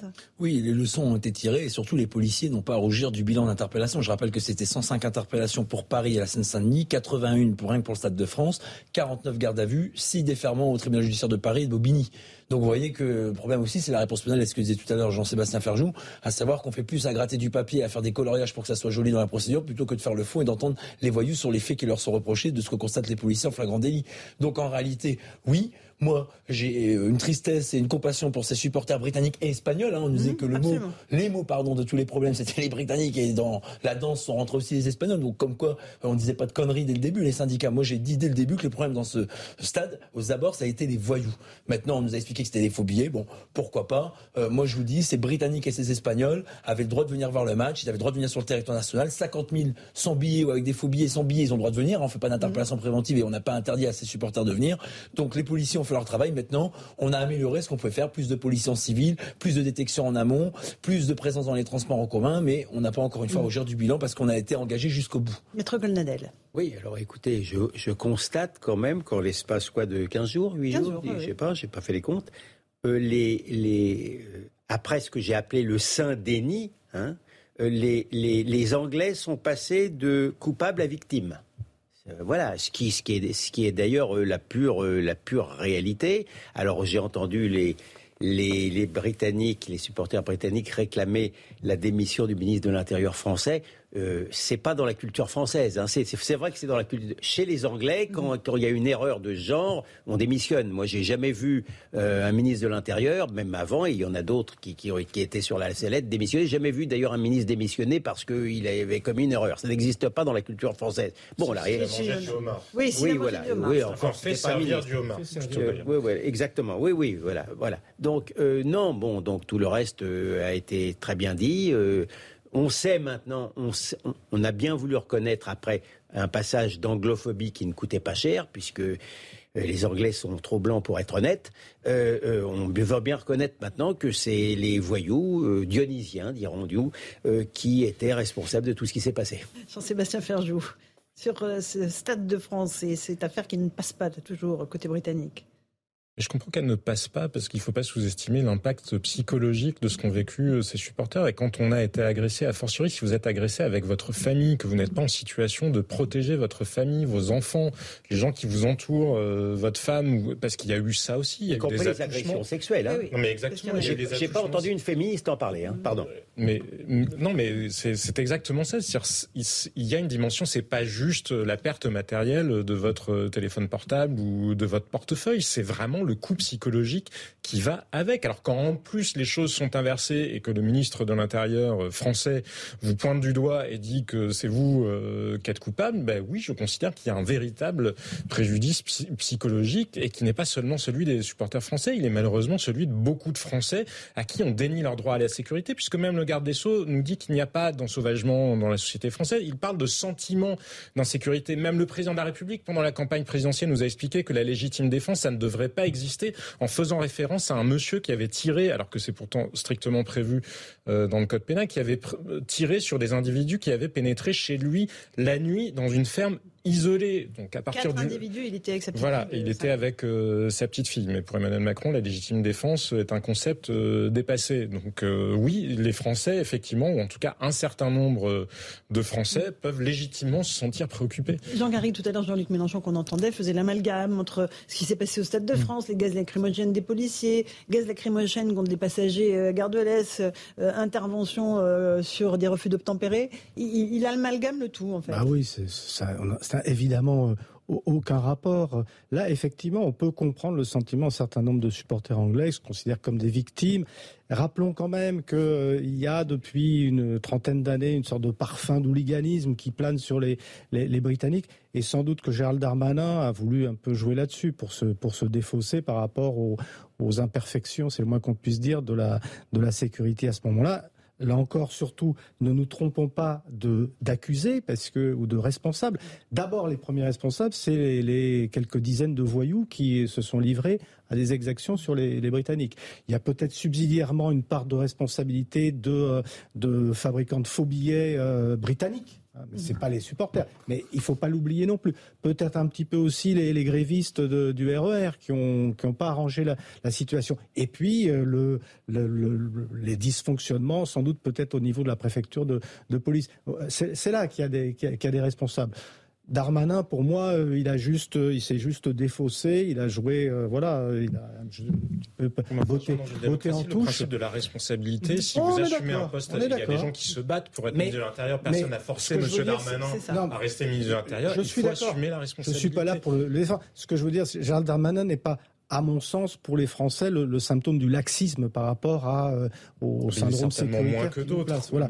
Mais maintenant, c'est vrai qu'on aurait pu considérer assez logique qu'il soit le, jugé comme le, comme le responsable de ce qui est arrivé. À tout le moins, le préfet de police. Je Mhm. pense que, moi, il me semble lui, il a que c'est à ce niveau-là qu'il Il a fait autre chose. Il y a la responsabilité de ce qui s'est passé au Stade de France et après il y a les mensonges le- dans le discours politique tenu sur le. Stade de France.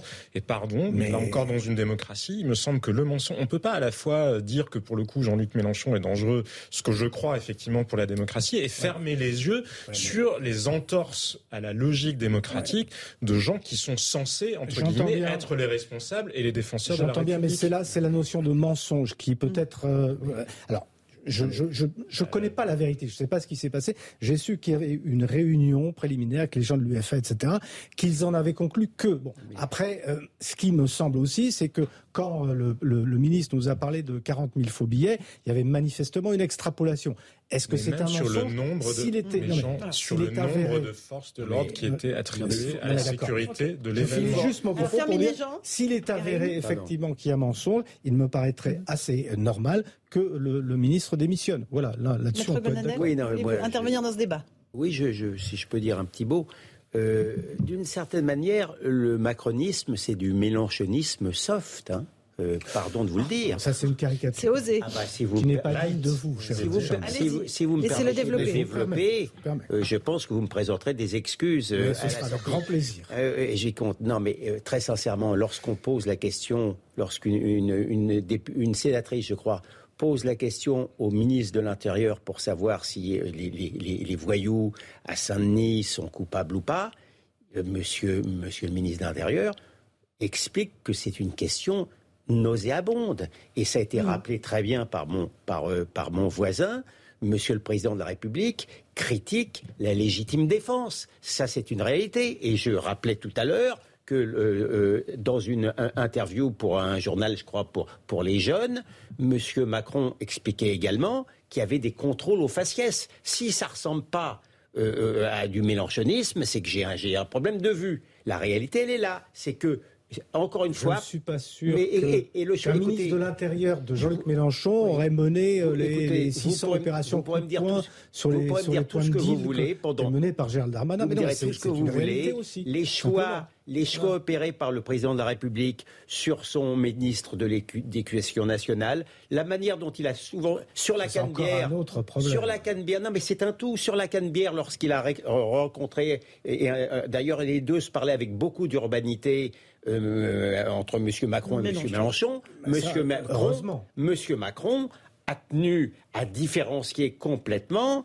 euh, Madame Le Pen de M. Mélenchon. Il n'y a pas des kilomètres, pardon de vous le dire, euh, finalement, entre M. Mélenchon et M. Macron sur le terrain idéologique. Il y a une différence de volume, il y a une différence de ton. La réalité, elle est là. Par capillarité, euh, de toute façon, j'invente rien, par capillarité, le discours d'extrême gauche s'est diffusé beaucoup plus largement dans, dans une partie de la population. Le wokisme light ou le wokisme, Pardon, Sébastien Préférez-vous le wokisme light ou le wokisme Alors, je, original Écoutez, je vais vous faire un aveu. Je suis assez lâche. Je préfère la mort lente que la mort brutale. Euh, voilà. un dernier mot, Mathieu Vallet, sur euh, les policiers. Eux, ils sont toujours sur le terrain. En attendant, euh, il y a ces querelles politiques, ces législatives qui arrivent. En attendant, c'est toujours sur eux que tout repose. Ils sont présents, ils seront toujours présents, et quel que soit le parti politique, notre vocation, c'est les Français. Très bien. Jean Garrigue, un dernier mot peut-être pour conclure Non. Des excuses sans doute. Ben, sans doute que Maître Goldanel voudra nous faire ses excuses après cette caricature qu'il vient de nous proposer. Mais en revanche, ce qui n'est pas caricatural, c'est qu'on ne touche pas à, la police. La police, c'est le maintien d'ordre républicain. La police, c'est la République. Et ceux qui critiquent de manière systémique la police sont des anti-républicains. Merci, M. Mélenchon. Et à noter qu'Éric Dupont-Moretti, le garde des Sceaux, a soutenu la police, a trouvé scandaleux les propos de Jean-Luc Mélenchon. Ça vous étonne, Mathieu Vallet Oui, ça m'étonne parce qu'il a fait plus de lois pour les voyous, pour les victimes. Mais pour une fois, ça change. Quand, on peut changer? Il y a que ceux qui ne réfléchissent pas qui ne changent pas, pour rester poli. Eh bien, merci à tous les quatre euh, d'avoir participé à cette euh, première, deuxième partie de Punchline sur CNews et sur Europe 1. Dans un instant, j'aurai le plaisir de vous retrouver sur l'antenne d'Europe 1 pour notre, la suite de notre débat. Et tout de suite, c'est Christine Kelly qui vous attend sur CNews pour Face à l'info avec ses euh, invités. Bonne soirée à vous sur nos deux antennes. Austin.